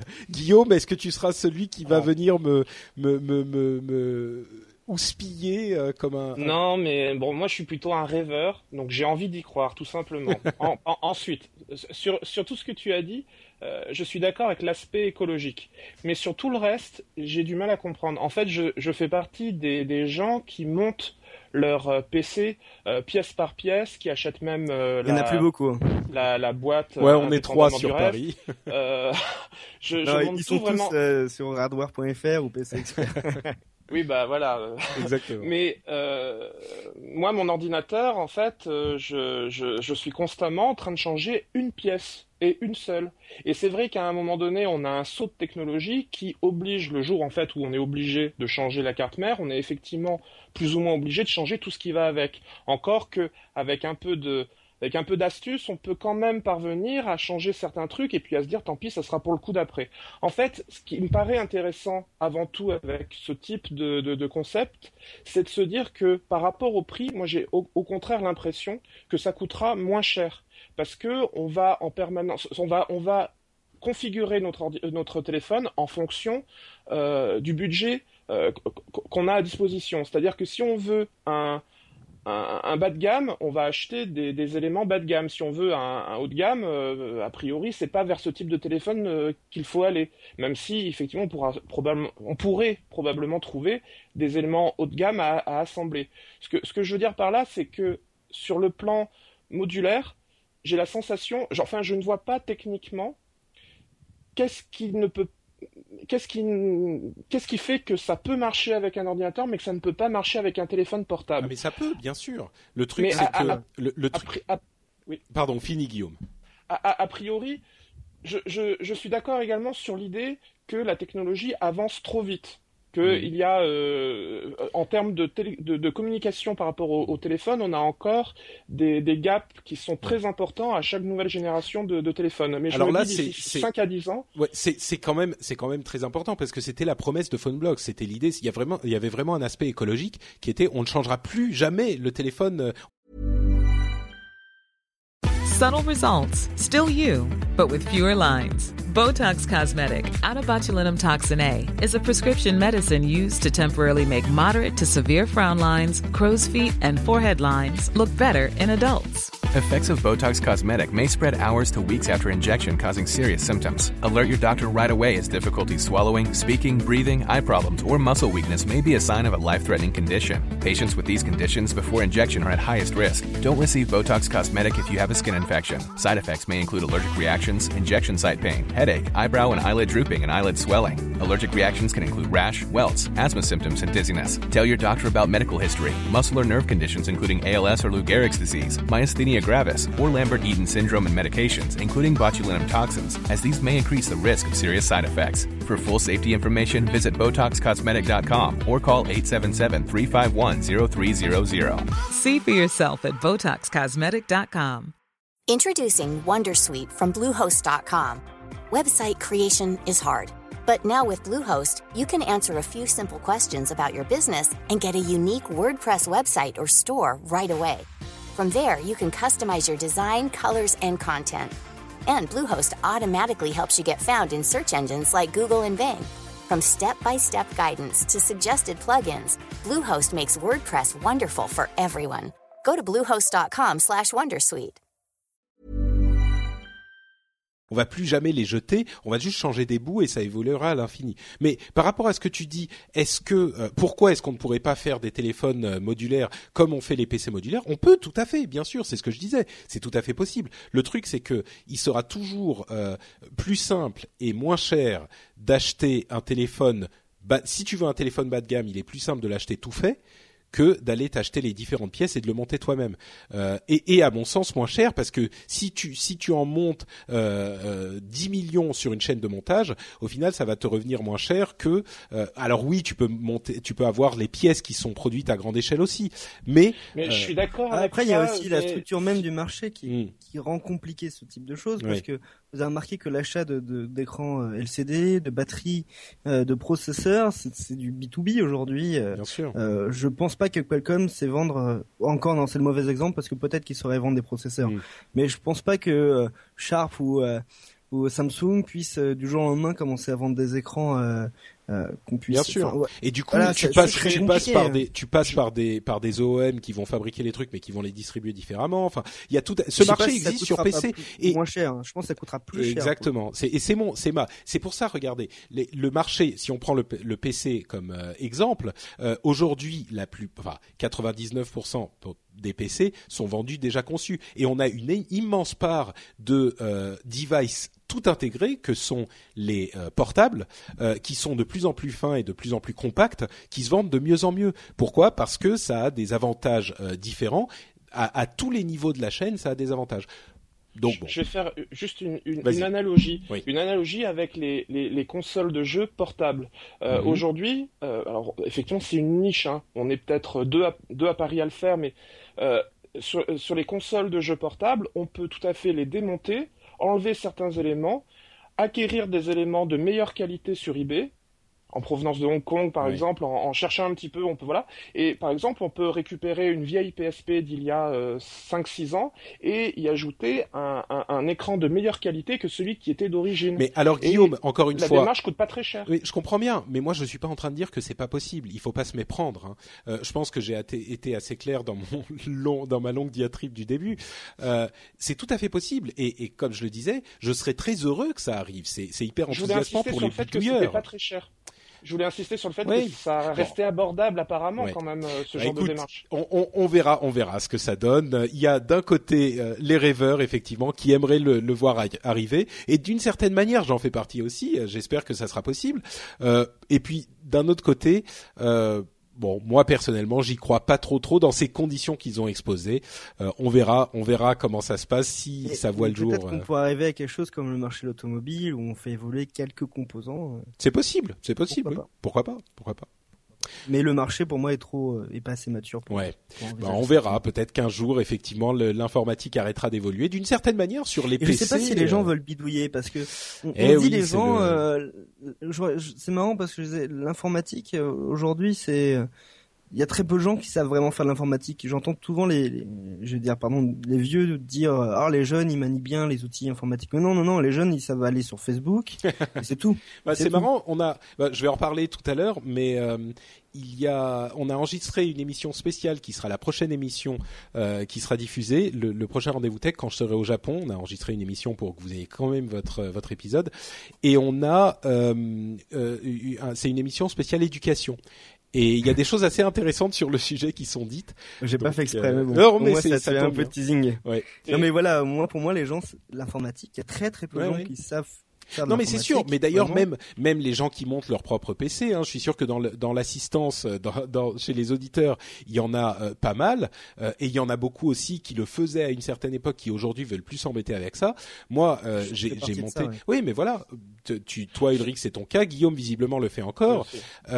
Oh. Mais si, si, je synthétise juste ce que je voulais dire tout à l'heure, c'est qu'en fait, si je rêve de quelque chose, c'est d'une normalisation euh, des, des, des, des, éléments d'un hardware. J'aimerais hmm. que d'un tout, on puisse arriver à à, à, à, re, à re segmenter chaque élément et avoir le choix, avoir du choix pour chaque élément. Et se dire simplement, mais ne serait-ce que sur le point de départ, se dire simplement, qu'on peut, euh, par exemple, avec un téléphone portable, acheter n'importe quelle batterie de meilleure qualité. Hmm. Aujourd'hui, c'est extrêmement compliqué. Bien sûr. Ou alors, il faut se contenter d'acheter chez toujours le même fabricant parce que c'est plus sûr. Bon, écoute, il va se passer quelque chose dans ce sens. Dernier point. Après, il va vraiment se passer quelque chose dans ce sens. Et je pense qu'on va arriver dans un dans un dans de le hyper dans l'hyper personnalisation, c'est un peu ce qu'essaye de faire Google avec Motorola. Oui, ça, j'y crois pas beaucoup non plus. Hein. C'est-à-dire pouvoir euh, faire euh, de l'assemblage euh, dans les régions où on va vendre le téléphone, ce qui va permettre d'avoir d'avoir un champ d'action beaucoup plus grand, que ce soit sur la personnalisation de la batterie, de la couleur du téléphone. Ça sera fait toujours par le, le constructeur, je pense, mais en tout cas, le, le consommateur aura plus de choix et pourra plus personnaliser son téléphone et ça va un peu dans ce sens-là. Hein. On va dire que je suis cynique, mais j'y crois pas tellement non plus. C'est un peu c'est ah. gadget, mais je pense pas que ça va se développer plus que ça. Moi, je trouve ça intéressant. intéressant, bien sûr, mais je pense pas que le ça moto, va se Et le Moto X, j'ai pas eu les chiffres mm. de vente, mais j'ai l'impression qu'il a un très bon accueil euh, mm. aux États-Unis. Ouais. Si tu veux, c'est un peu comme il y a il y a, il y a 15 ans, il y a 20 ans, on, on, euh, Renault sortait une, une Clio puis une Twingo en disant on va pouvoir vous la sortir dans la couleur que vous voulez. Euh, si tu veux, à l'époque, on pensait également que c'était complètement impossible parce que les, les, les flux de, de, de, de, de, vente et de production étaient faits de telle sorte qu'on pensait que c'était vraiment trop compliqué et que on rentrait trop dans la personnalisation euh, à outrance. Puis au final, ça a été, ça a été rendu possible. Bon, écoutez, j'ai vu des fabricants africains qui vendent des télévisions et des smartphones. Et euh, c'est pas vraiment des fabricants en fait c'est des assembleurs. Ils achètent les composants en Chine ils les, ils les font importer dans leur pays. Et ensuite ils vont euh, personnaliser soit des téléphones pour le marché européen ou pour le marché africain ou américain. Euh, ils vont pouvoir créer des micro-usines ce qu'on appelle euh, comme ça en formant les gens sur des tâches particulières. Donc ils vont pouvoir créer des assemblages avec des accessoires quand on va acheter un téléphone changer la coque etc. Eh oui, mais vous êtes, vous êtes gentils les enfants, mais vous pensez pas aux économies d'échelle. Il y a des, des, des éléments extrêmement. Bon, bref, écoutez. Euh, mais, on verra. bon, après, c'est ce qui, ce qui compose l'offre. Euh, oui. Bon, on verra, on verra. Hein, on se, on se, on en rediscutera dans un an ou deux, et on verra si j'ai eu complètement tort et que tous les téléphones du monde sont basés sur la technologie ARA dans deux ans, ok. Euh, non, en tout cas, pas, pas, bon, peut-être pas jusque là, mais en tout cas, on verra si ARA a été un, un succès. Euh, c'est possible, hein, peut-être que je me serais trompé. Moi, encore une fois, j'y crois pas trop. Les rêveurs qui sont à côté de moi, y croient un petit peu plus. Je crois que le terme essentiel dans, dans cette phrase, c'est les rêveurs. Mais on verra. Peut-être que les rêves deviendront réalité. Vous voyez cette magnifique. Euh, Ou les visionnaires, je sais pas. Peut-être, voilà. les, les, rêveurs sont-ils des visionnaires? Certains d'entre eux, peut-être.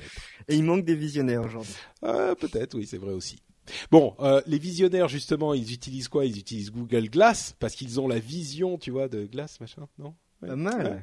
Euh, eh bien, Google Glass 2 arrive. Euh, il, c'est une nouvelle version. Hein. Euh, on sait que les, les, Google Glass seront commercialisés pour le grand public en 2014, euh, hein, donc on, on s'en approche. Une petite note pour dire que là encore, moi, je suis horriblement terre à terre. C'est pour ça que je l'ai mis dans le même dans la même catégorie. les Google, Google Glass 2 se départissent de leurs écouteurs par induction de, de, de, dans l'os. Je sais pas si ça s'appelle induction, mais c'est les qui sont transmis par vibration des os. Et on a donc un petit écouteur euh, mono qu'on glisse dans son oreille qui est attaché à la, à la, à la lunette et enfin, je sais pas, mais pour moi là encore, c'est horriblement laid, quoi. C'est enfin, on se plaint souvent que les gens qui ont des Google Glass sur le nez ont l'air un petit peu trop, euh, euh, enfin je sais pas, c'est ça, c'est un petit peu ridicule. On a l'impression de voir quelqu'un sur un, comment ça s'appelait ces appareils pour se déplacer dans la ville là. Ah, les mais bon. Et avec l'écouteur Est-ce que, est, que, les gens qui avaient les premiers Motorola, les premiers téléphones portables Motorola étaient pas ridicules? Ah bah quand t'avais la valise, oui, t'étais un peu ridicule. D'ailleurs, vous vous souvenez, vous vous souvenez du, euh, vous vous souvenez du, euh, allô, vendez tout. Bah oui, le, le, mec qui faisait le kéké avec son téléphone au début, c'était un petit peu idiot et le type qui a, sa valise, oui. Mais le truc, c'est que euh, le Segway, voilà, j'oubliais le nom du Segway. Le Segway est resté ridicule. Les téléphones portables, peut-être parce qu'ils sont rapetissés, sont moins ridicules, et peut-être parce qu'on a l'habitude. Hein, c'est juste une question d'habitude. Et peut-être qu'avec euh, les Google Glass, c'est juste une question d'habitude ouais, j'ai pas vraiment l'impression, mais peut-être on verra. Mais euh, ce qui est clair, c'est que le Segway est resté ridicule, alors que c'est un excellent appareil, hein, ça, ça, a énormément d'avantages. Non, mais, je pense que la technologie va évoluer. Moi, j'ai testé des verres. Euh, j'ai mon, associé qui a travaillé chez euh, Orange Labs et avant de, de, me rejoindre à plein temps sur l'aventure et qui a testé euh, des appareils mhm. au Japon pour Orange en faisant de la veille. son, objectif était d'apporter la technologie japonaise en France. Mhm. Et euh, il a testé des verres qui permettent de recréer euh, une image euh, à travers des verres de lunettes et on a l'impression de voir une image à un mètre devant devant soi, sauf qu'on est les seuls à la voir.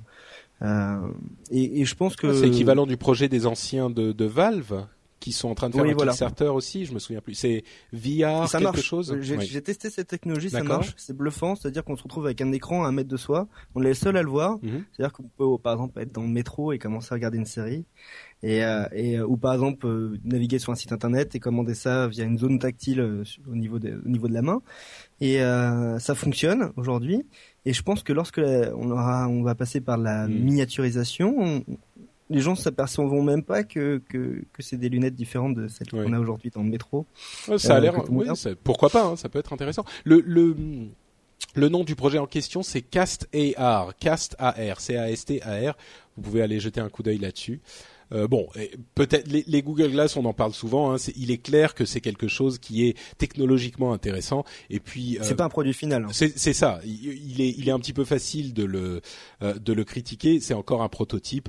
On verra ce que ça donnera dans quelques mois. Et puis encore à l'avenir, ça, ça va encore évoluer plus loin que ça. Là, on est qu'aux prémices de ce genre de technologie. Et un prototype, c'est comme les produits développés sur Kickstarter. C'est pas des produits qui sont conçus pour le grand public. C'est des produits qui sont conçus pour des early adopters et des bêta testeurs. Tu fais bien de le préciser, Guillaume ce que je trouve intéressant euh, parallèlement, c'est euh, tous les précédents que ça crée sur le plan juridique. C'est-à-dire qu'on est en train de se poser des questions, mais de, pratiquement de métaphysique hallucinante par rapport au fait de, de, la sortie de, enfin de la du concept de, de, Google, de Google Glass, euh, on a vu qu'il y avait des en Californie, il y avait des il y avait des boutiques qui, qui refusaient ou c'était un bar qui refusait que quelqu'un puisse rentrer avec ses Google Glass. J'ai vu récemment, toujours en Californie, que c'était euh, une conductrice euh, au volant de sa voiture qui s'est pris une amende assez salée parce que simplement le, le policier s'était rendu compte qu'elle avait des qu'elle conduisait avec des Google Glass, mm.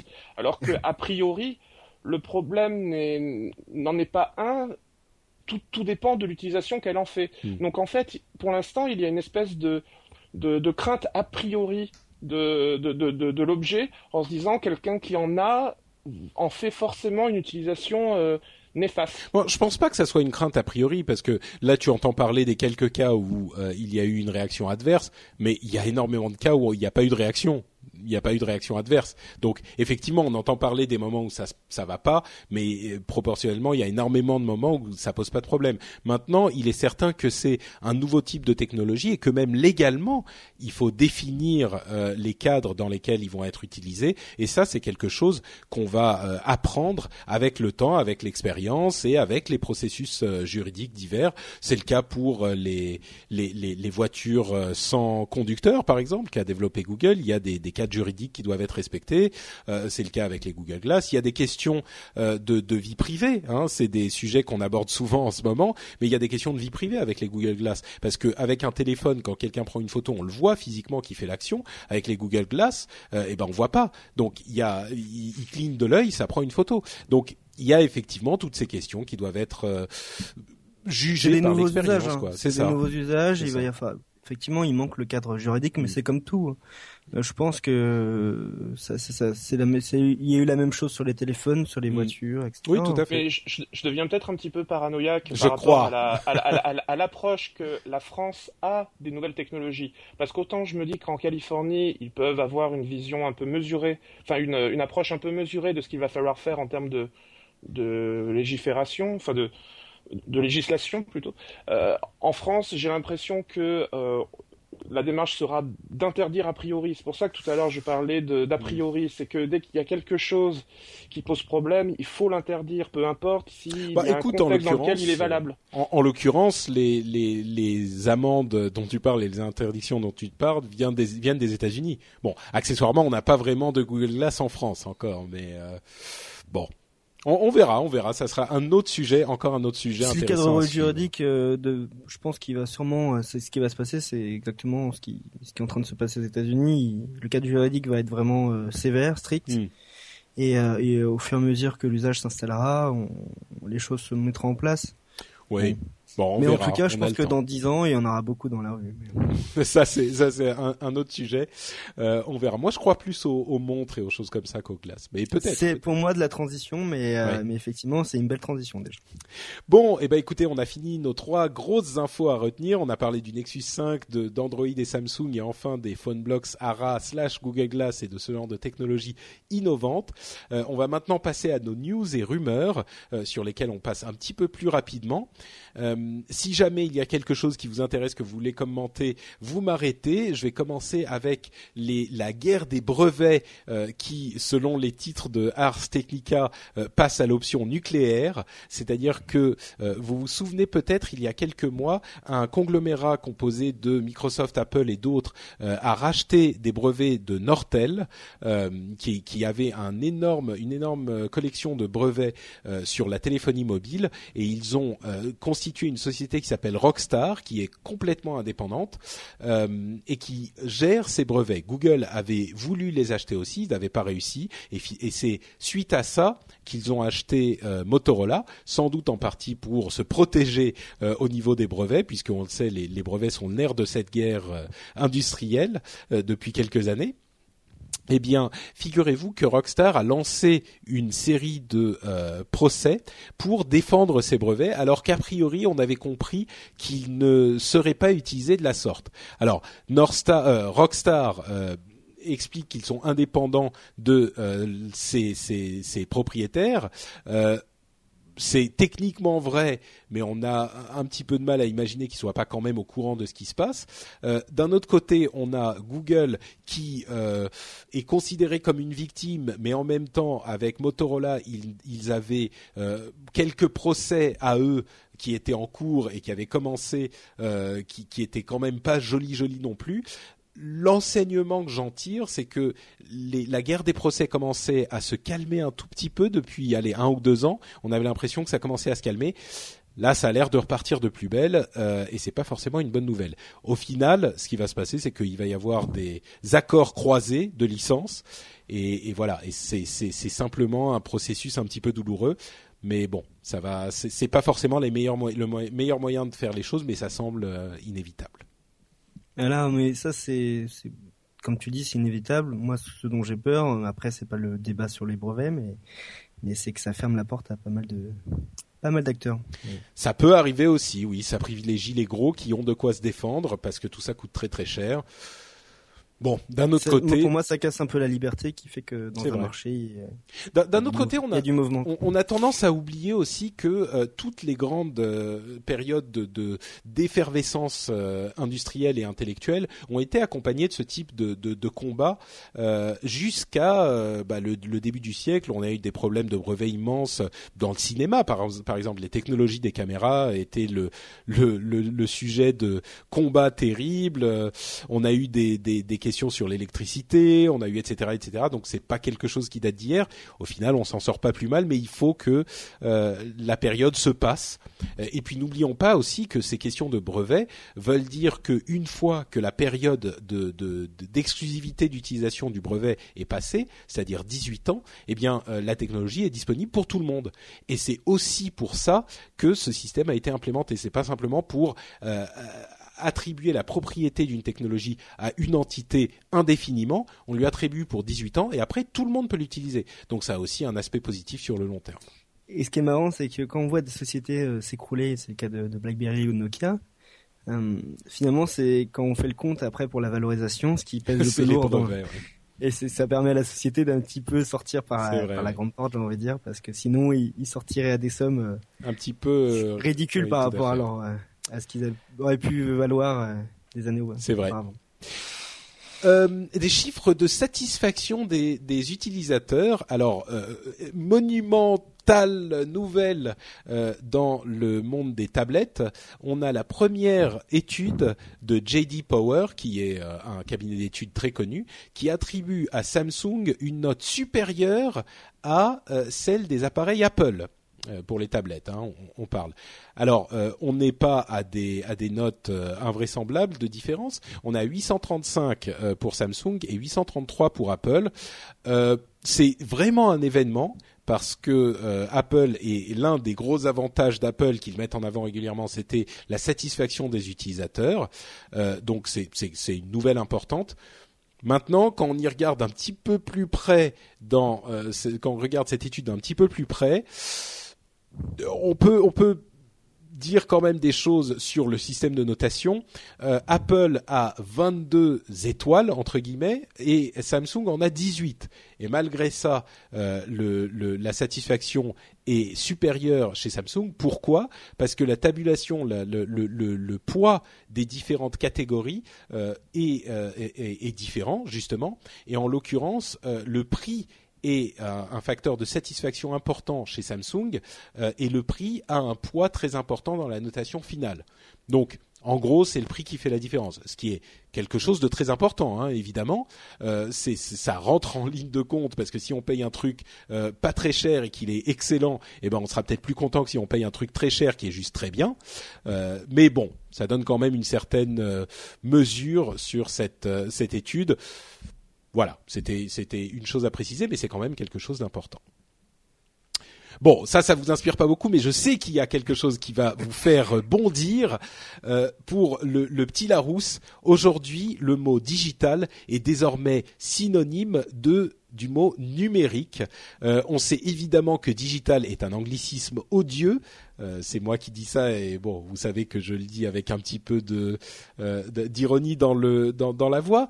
ça a fait bondir en tout cas les nos camarades de l'informaticien voilà, ils, ils disent, selon, ils ont cité notamment Stéphane Bortsmeyer qui disait sur Twitter, excusez-moi, la langue française est morte ce matin. Le Larousse explique que, le que digital est synonyme de numérique. Fin du monde en hashtag.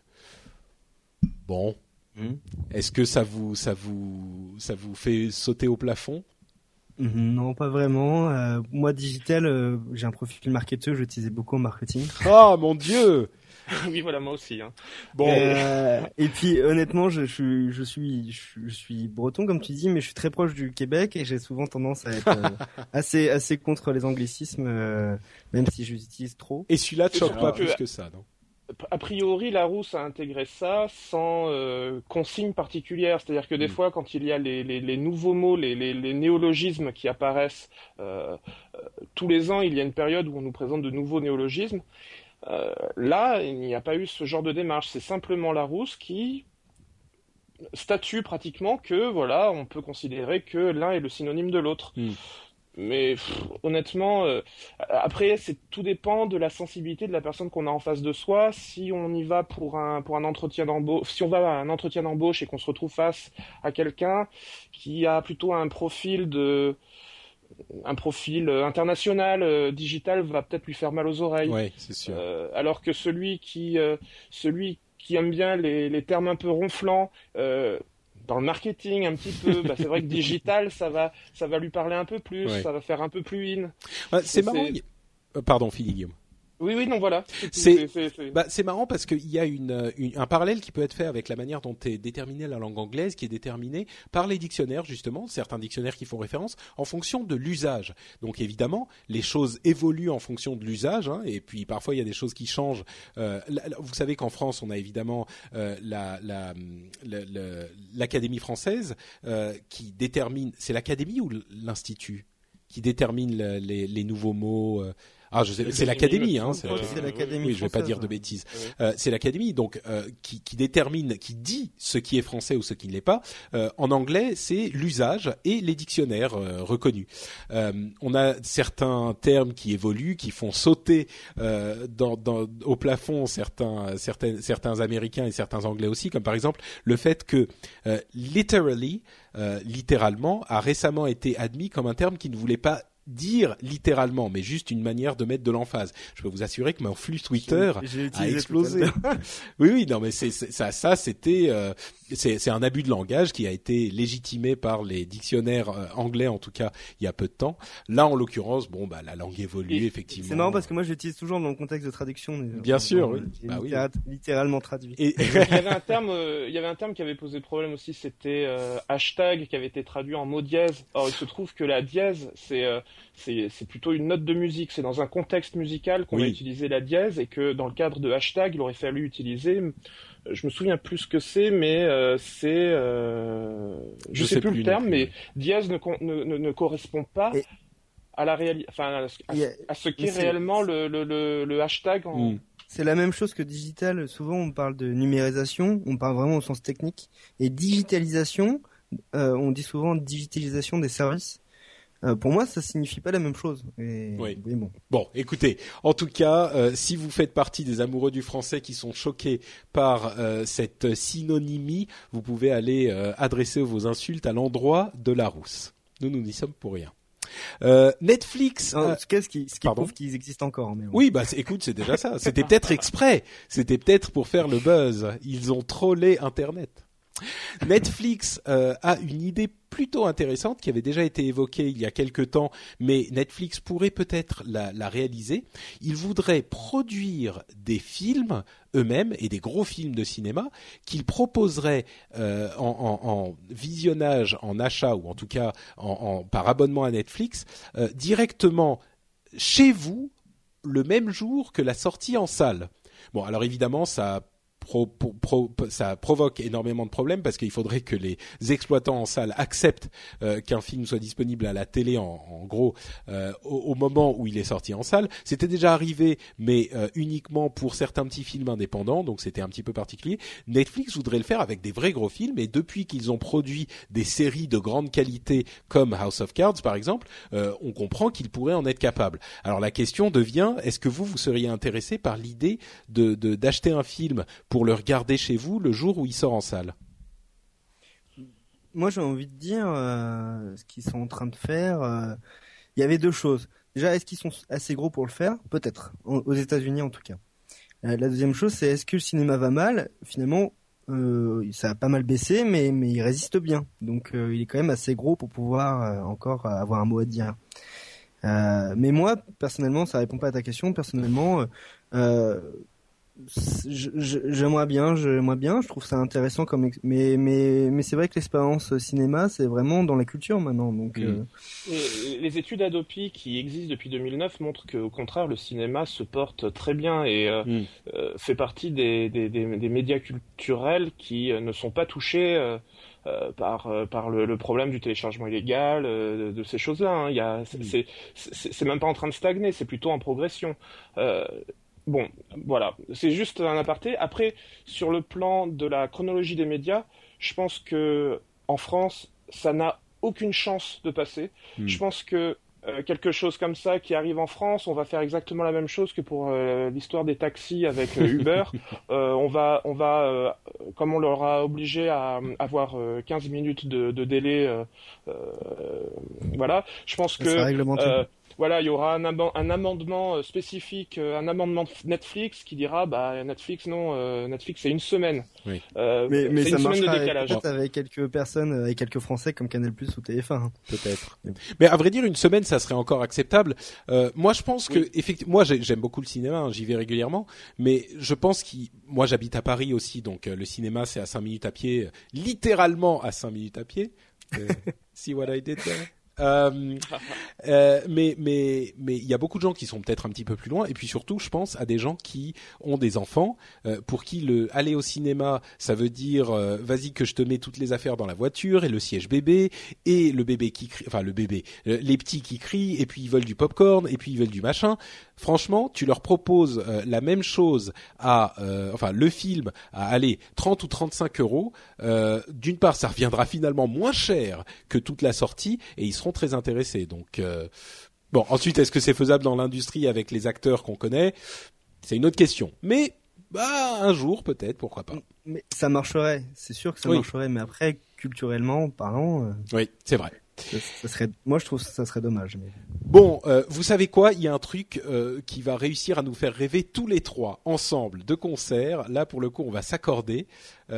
Meg Whitman, la présidente de HP, a annoncé que euh, la société était prête à rentrer sur le, marché des imprimantes 3D dès la moitié de, l'année prochaine, dès la mi 2014.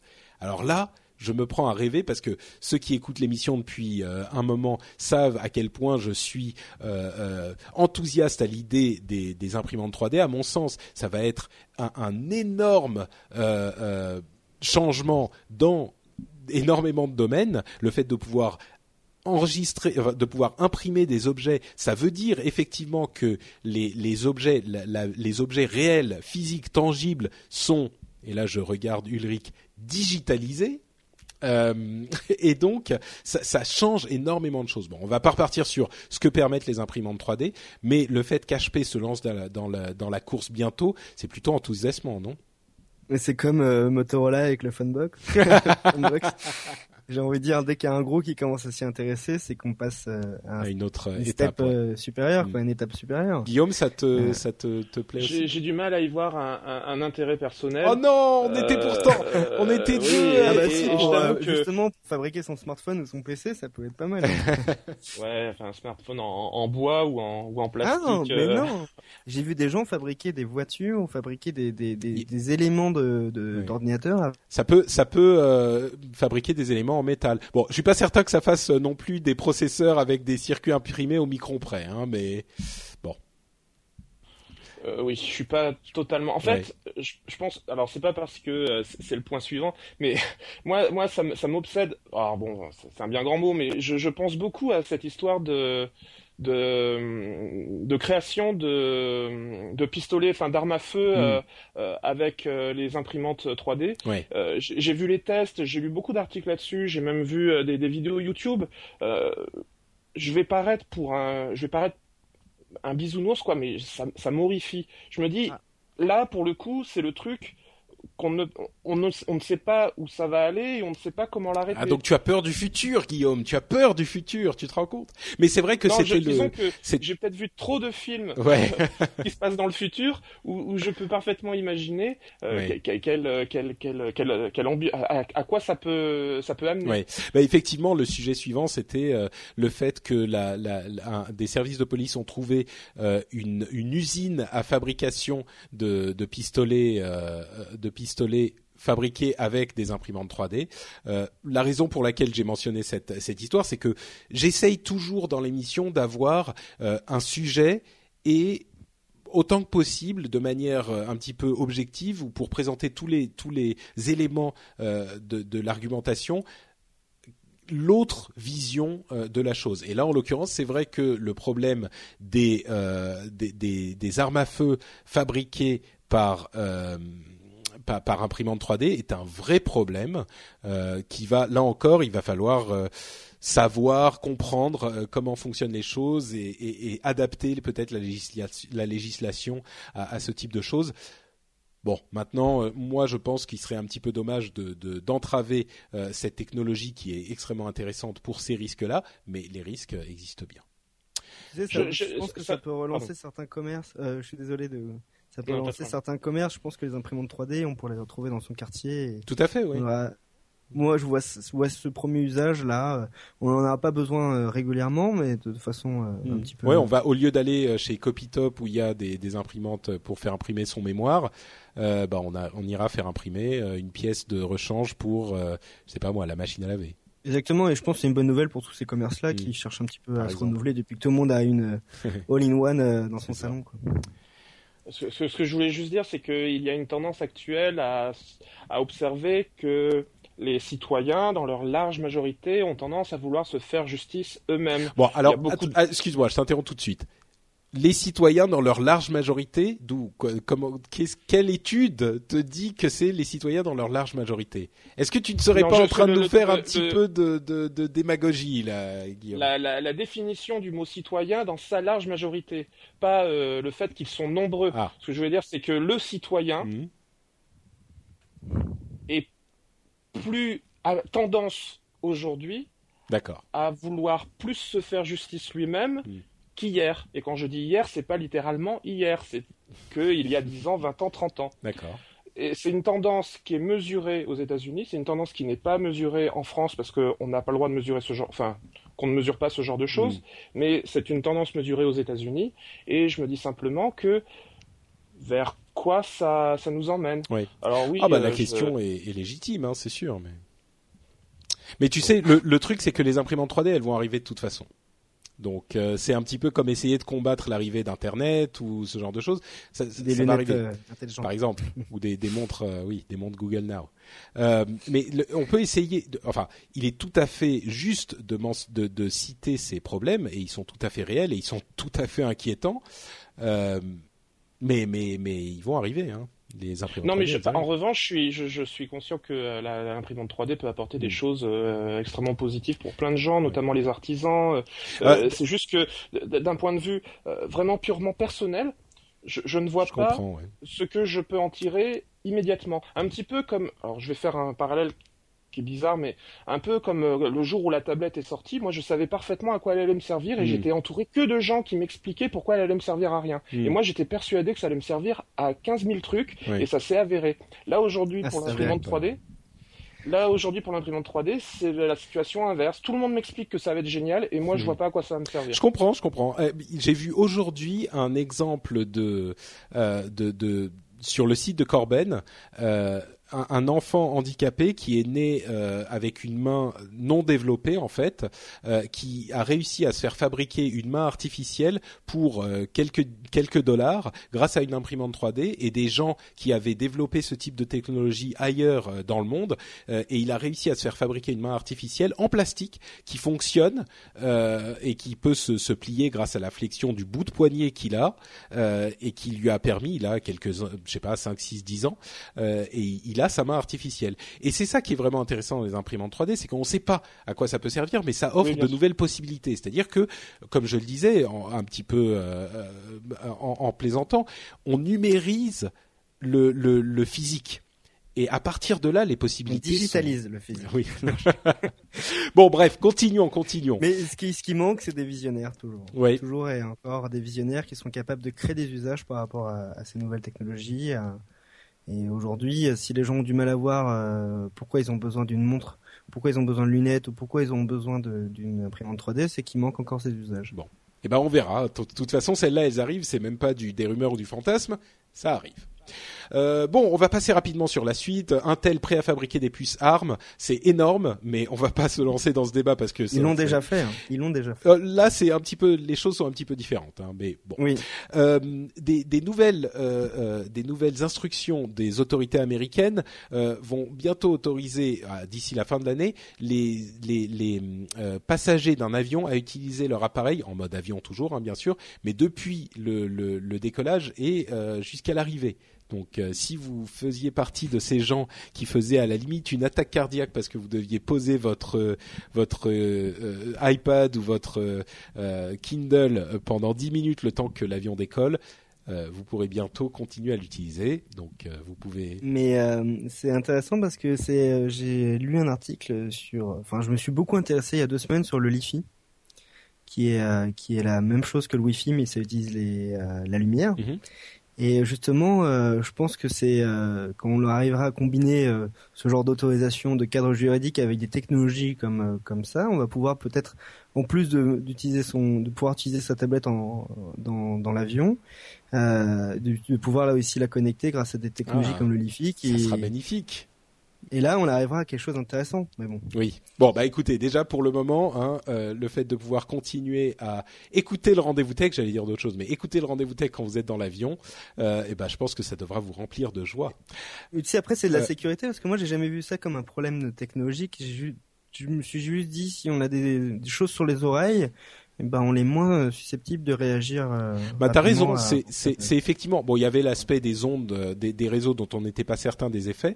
Euh, C'était un petit peu plus de la prudence que des faits, mais euh, il y a aussi le problème des appareils. S'il y a un problème à au décollage ou à l'atterrissage, euh, qui pouvait voler par exemple et, et, et, cogner les gens et faire des gros dégâts si c'était si c'était des trucs un peu lourds. Et d'ailleurs, on n'a pas le droit d'utiliser des, des, des laptops, enfin des, des ordinateurs portables, parce qu'il faut que la tablette soit repliée. Et c'est pour ça la tablette, euh, enfin la petite euh, table hein, pour, du siège, euh, il faut qu'elle soit repliée. Et c'est pour ça qu'on ne peut utiliser que les tablettes et pas les, les, ordinateurs au décollage. Enfin bon, bref. CryptoHack, oh, j'ai même pas envie d'en parler, ça me donne des cauchemars. c'est un nouveau virus, un nouveau type de virus qui crypte entièrement votre disque dur et qui vous demande de payer 300 dollars, donc une somme encore relativement raisonnable. sinon, ils jettent la clé, ils détruisent la clé euh, qui permet de décrypter vos données au bout de 48 heures. Et ils le détruisent vraiment, hein, et vos données sont perdues à jamais. C'est, c'est, enfin bref. C'est des bandits. C'est, c'est horrible, mais c'est banditisme. Complètement, complètement. Mais là, ce qui est nouveau, c'est que vraiment, ils, cryptent vos données. En, effectivement, ils les détruisent complètement si vous. Bon, bref. Euh, Nextdoor, un réseau social entre voisins. Je sais plus. Je voulais en parler parce que euh, on en a.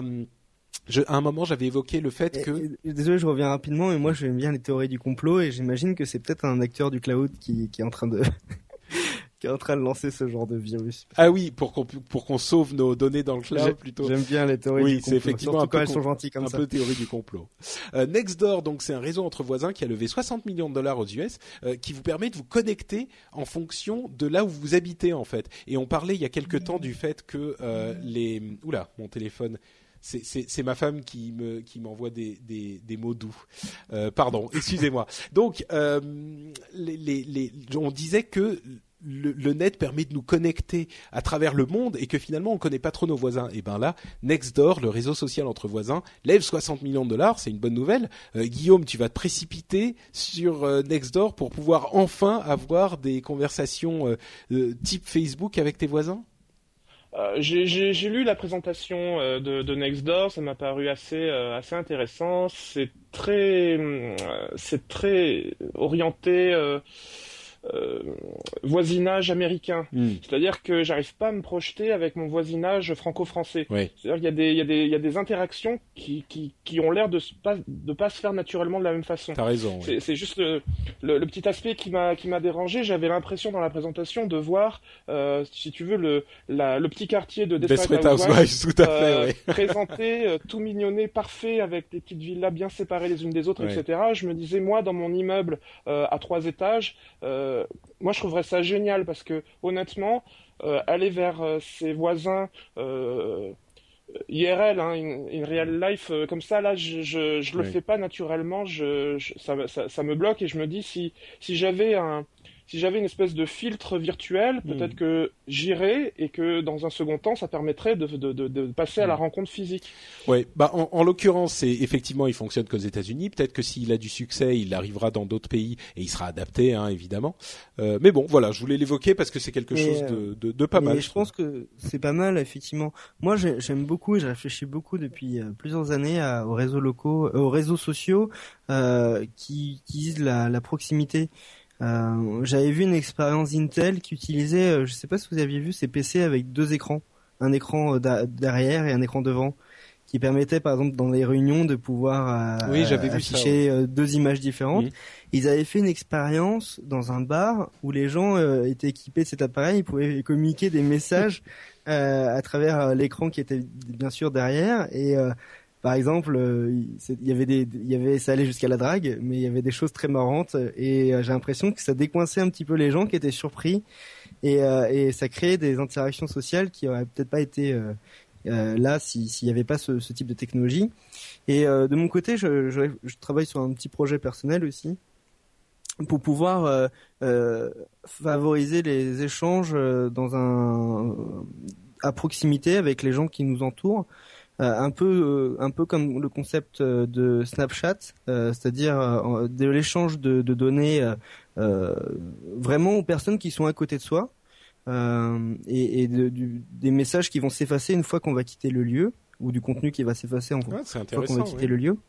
Et, euh, et je, je, je, crois vraiment à ce type de, de, d'échange, en particulier dans des contextes précis, par exemple lors d'un match de foot ou lors d'un concert, hmm. euh, mais aussi euh, dans la vraie vie, euh, c'est-à-dire euh, dans un bar, euh, à la poste, etc. de pouvoir. Est-ce qu'il a un nom ton projet, Ulrich? Oui, le projet a un nom, s'appelle Social Square. Euh, on appelle ça So Square dans notre. Euh, je pense que ça va être lancé très vite. C'est sosquare.com. Je pense que ça va être lancé dans un mois. On est en train de terminer la version Android et, la version iPhone est prête. Et euh, ça utilise euh, pour le moment la technologie 3G Wi-Fi. So, sosquare.com Sosquare.com. Il n'est pas encore lancé. Ah non, c'est pas sosquare.com, c'est sosquare. Et en fait, on a utilisé le point .re. Ça fait ça fait ah, sosquois.re, d'accord, ok. Sosquois. Ah oui, d'accord. Et, euh, et en gros, euh, pour le moment, c'est assez simple. On, on se connecte, euh, on a la liste euh, des, euh, des lieux Foursquare qui apparaît. On sélectionne le, le lieu Foursquare dans lequel on est, ou là où il y a des gens. On voit les gens qui sont connectés au lieu, lieu Foursquare, et on va pouvoir communiquer avec les gens qui sont là. Il n'y a pas d'inscription, c'est-à-dire ça nécessite hmm. juste un pseudo et un, et un avatar. Bah écoute, ça... Et là, on va pouvoir changer des images, des photos, des vidéos, du son, euh, des textes. Et dès lors qu'on part du lieu, euh, et bah, euh, et bah le contenu n'est plus disponible. Hmm. Et euh, l'échange des données est intéressant parce que c'est du peer-to-peer. Du coup, c'est pas hébergé sur des, des serveurs. Une fois qu'on va changer une photo, on va l'échanger directement avec les personnes qui sont à côté. Ah, ça, ça, ça, me fait penser à, à, deux choses. Déjà, il y avait, euh, il y avait une, une mode qui était de, de euh, euh, bah je, enfin, je pensais à, aux, clés USB, enfin au, lieu où on laisse des clés USB volontairement et la clé USB est un est un lieu de part, enfin est un élément de partage et n'importe qui peut venir piocher dans la clé USB et y laisser des choses également. Hmm. Y compris euh, des virus. Il y a un peu de ça, ouais.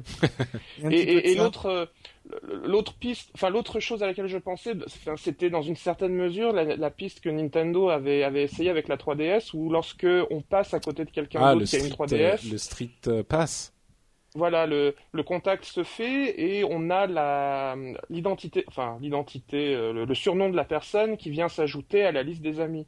C'était franchement le Street Pass, c'est vraiment une technologie euh, incroyable. Je je comprends pas pourquoi plus de, de gens n'ont pas développé ce genre de truc. C'est bah, nous, génial, hein. justement sur So Square, on est en train de réfléchir pour euh, pour utiliser du Bluetooth Low Energy, le Bluetooth 4.0, mm. qui va permettre de façon passive euh, d'émettre des données et d'en recevoir. Et euh, là, ça va vraiment, je pense, révolutionner certains mm. usages que la NFC, par exemple, n'a pas réussi à, à, révolutionner. On parle du Bluetooth 4.0, mais chez Apple, on, on parle de iBeacon. C'est à peu près la même chose. Et ça, pour le coup, euh, ça va vraiment faciliter tout ce qui est interaction bon, bah, espérons que ça donnera quelque chose. On continuera à suivre ça de près. Effectivement, c'est des choses plutôt enthousiasmantes. Euh, continuons donc. Poursuite. Vous savez ce que c'est Poursuite? C'est un réseau, un nouveau type d'architecture pour le net euh, qui, permettrait de, développer un, système de réseau et un internet en fait sans serveur. Alors, je ne vais pas rentrer dans les détails, ça marche en peer-to-peer, etc. Mais c'est un, concept qui pourrait fonctionner. Je suis pas certain que ça fonctionnerait pour tout, mais pour certaines choses en tout cas, un Internet sans serveur, ça pourrait fonctionner. Euh, et, ce sont des chercheurs de l'université de Cambridge qui ont développé ce projet et, et c'est pas juste un projet qui est lancé comme ça pour voir ce que ça donne. Ils veulent vraiment euh, poursuivre les choses.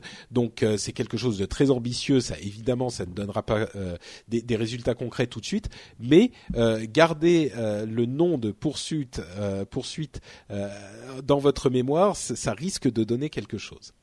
Mais moi j'y crois pas mal et je trouve ça même dommage que euh, on a longtemps parlé de peer-to-peer, on a longtemps parlé de toutes ces technologies. Aujourd'hui, on a des téléphones dans les poches avec des technologies qui, comme la 4G qui permettent l'échange de données vraiment de façon euh, ultra rapide.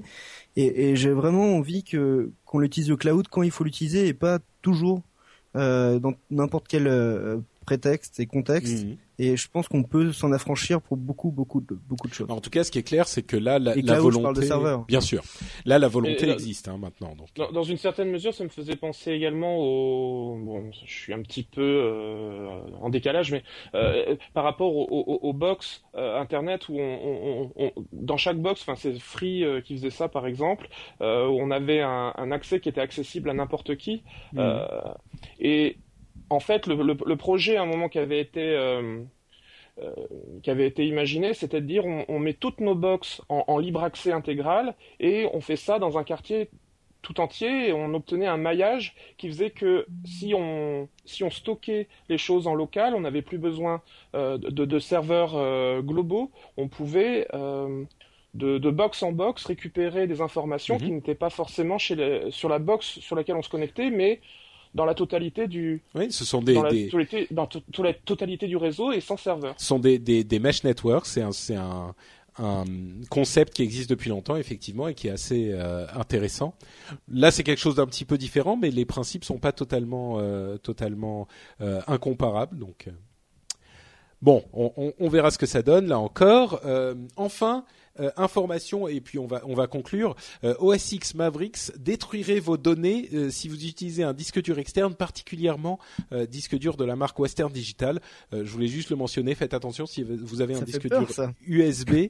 Il y a effectivement des gros problèmes visiblement. Donc si vous avez mis à jour pour OS X Mavericks et que vous avez un disque dur externe, particulièrement Western Digital, faites gaffe. Assurez-vous que vous avez vos données quelque part. Qu'est-ce qu'il peut y avoir comme solution pour pour les gens qui veulent quand même. Euh... Ah bah pour le moment, euh, attendez, vérifiez sur internet que tout va bien et attendez les mises à jour euh, que va envoyer Apple parce que là c'est un petit peu inquiétant quand même. Peut-être qu'ils peuvent passer par leur box euh, s'ils ont par exemple une Freebox pour pouvoir accéder à leur données. Peut-être, oui, je suis, mais je suis pas sûr, donc je veux pas donner de d'instructions. Euh, simplement, si vous avez effectivement des données très précieuses sur votre disque dur. Euh, renseignez-vous. Ouais, en pour le coup, peut-être qu'il faut être un petit peu alarmiste pour ce genre ça. de choses. Bon, et puis euh, dernière chose, euh, on n'a pas parlé d'Apple, vous l'aurez remarqué.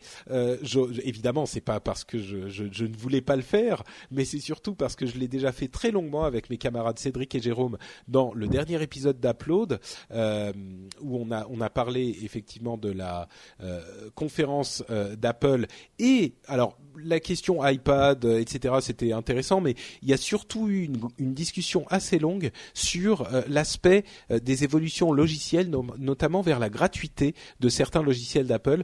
Euh, on a eu une conversation assez longue qui était, euh, à mon sens, intéressante et puis surtout très importante parce que ça a des conséquences auxquelles on ne pense pas forcément euh, sur l'industrie en général. C'est quelque chose de très important. Si ça vous intéresse, je vous recommande, euh, c'est la deuxième moitié ou peut-être même le dernier tiers euh, de, de, du dernier upload. Euh, je vais aller voir de quel upload. Quoi, le titre, c'est Apple fait du freeware. Euh, ouais, ça, ça, pourrait être ça. C'est In Logiciel We Trust. Euh, c'est l'upload ah. 176. donc je vous encourage à aller l'écouter si ça vous intéresse. Bon, on n'a pas parlé de euh, la NSA qui fait encore des siennes et qui écoute la, la, les Allemands et euh, bien d'autres personnes. Il y a des gens qui commencent à proposer aux États-Unis euh, de, de, modifier les pouvoirs de la NSA, donc ça commence vraiment à bouger à ce niveau-là, mais il n'y a pas de, d'énormes changements encore euh, dont, dont, on peut parler, donc on a laissé ça de côté.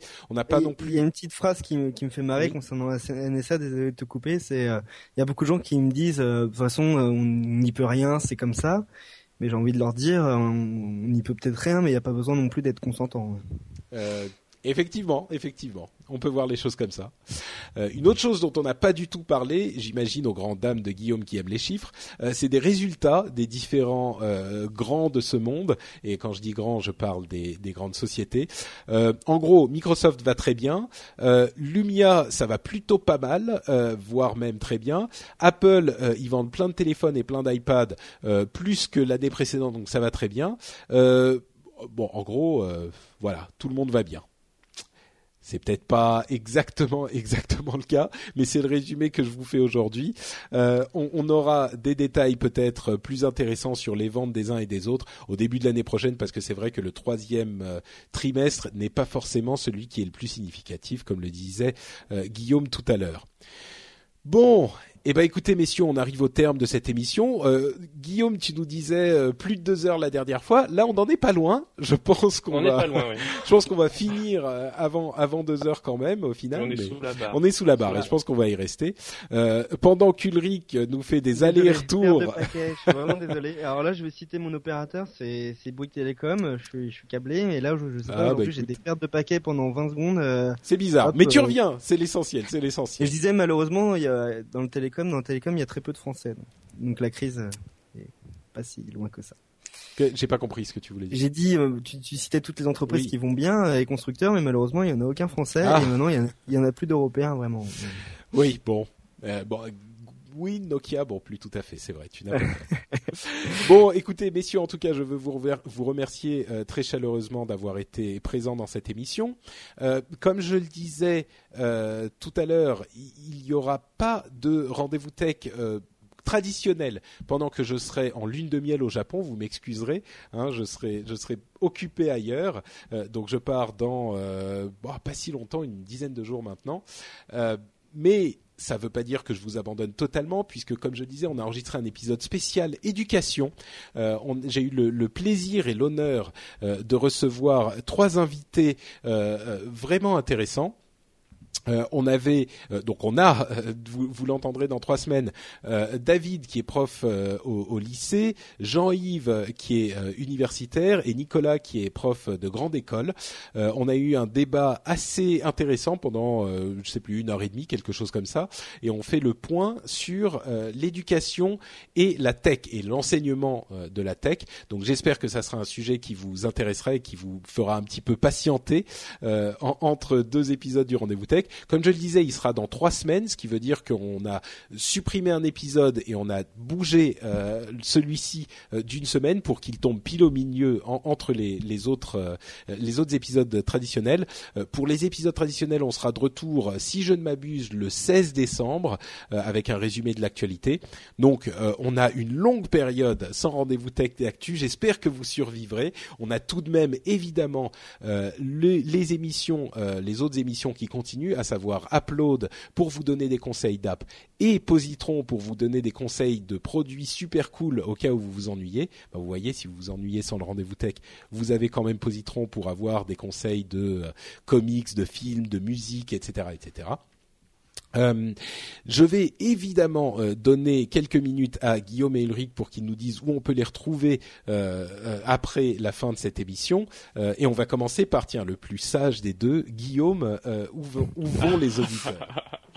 Alors, on peut me retrouver euh, sur statosphère.fr. La thématique, c'est les statistiques en général. En ce moment, je m'oriente beaucoup plus sur tout ce qui est modèle prédictif. Euh, euh est-ce qu'une, comment les entre, enfin les startups qui sont capables de, de, de prédire les, les résultats des matchs de foot, euh, qui sont capables de prédire les résultats de Miss France 2013, euh, euh, le succès d'un livre, etc. Voilà, c'est tout ce qui est modèle prédictif. si ça vous intéresse, voilà, j'essaye de faire des articles régulièrement. En ce moment, c'est un peu en stand-by. J'ai un petit peu du mal à tenir la régularité, mais je vais, je vais m'y remettre. D'accord. Donc statosphère.fr et sur Twitter, c'est statosphère également. Super, merci Guillaume. Et pour toi, Ulrich?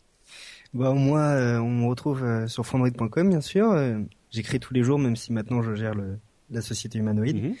Euh, j'ai également quelques petits sujets de prédilection en ce moment. Je suis en train, j'ai écrit un article sur la sensibilisation au contexte dans, dans le mobile en particulier, qui va être publié dans un livre blanc qui arrivera, je sais pas quand, avant la fin de l'année. D'accord.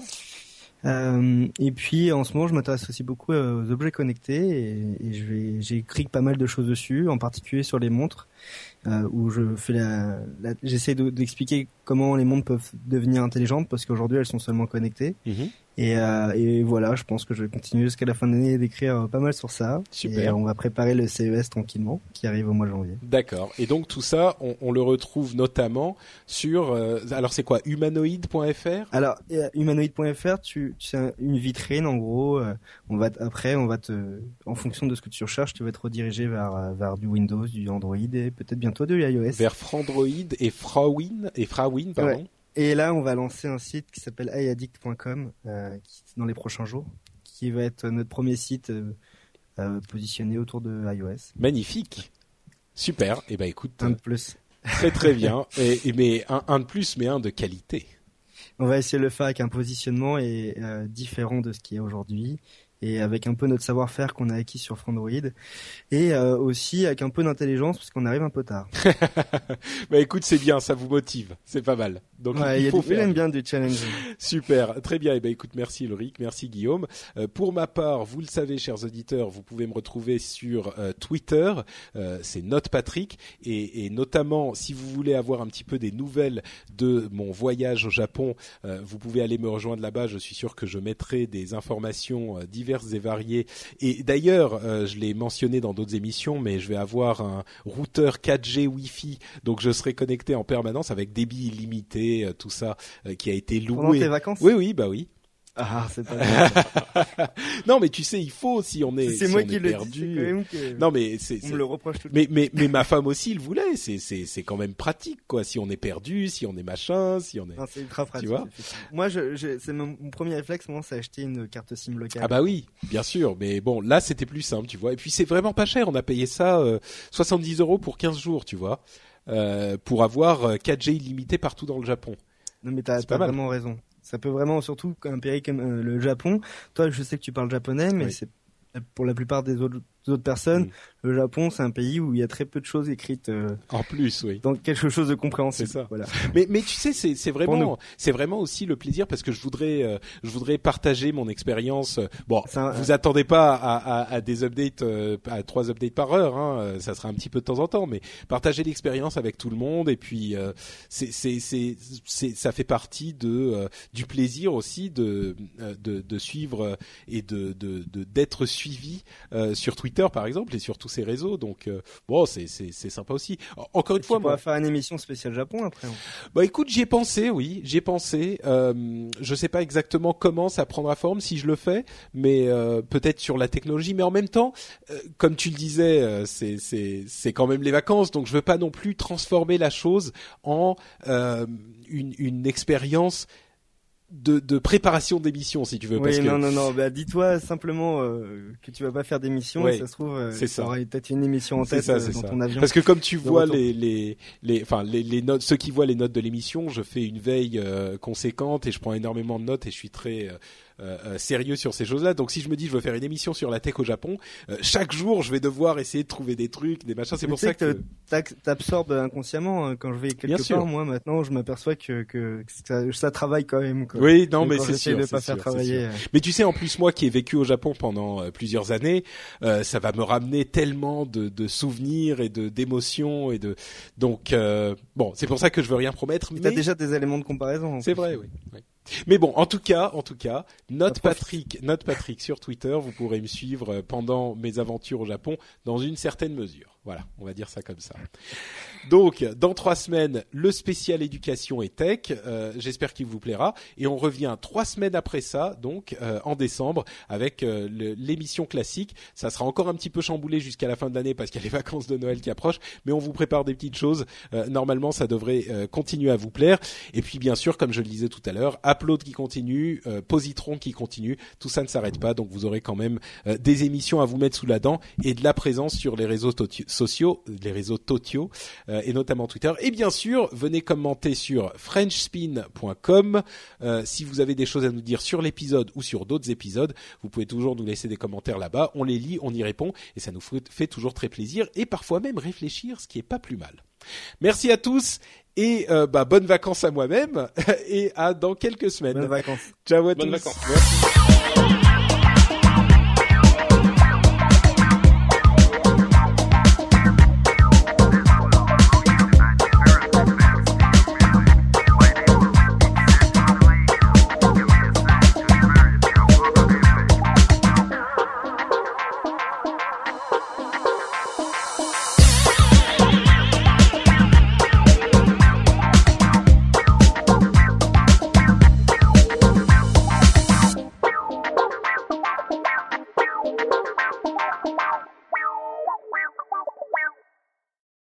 Bon bah c'est raté, on a dépassé les deux heures.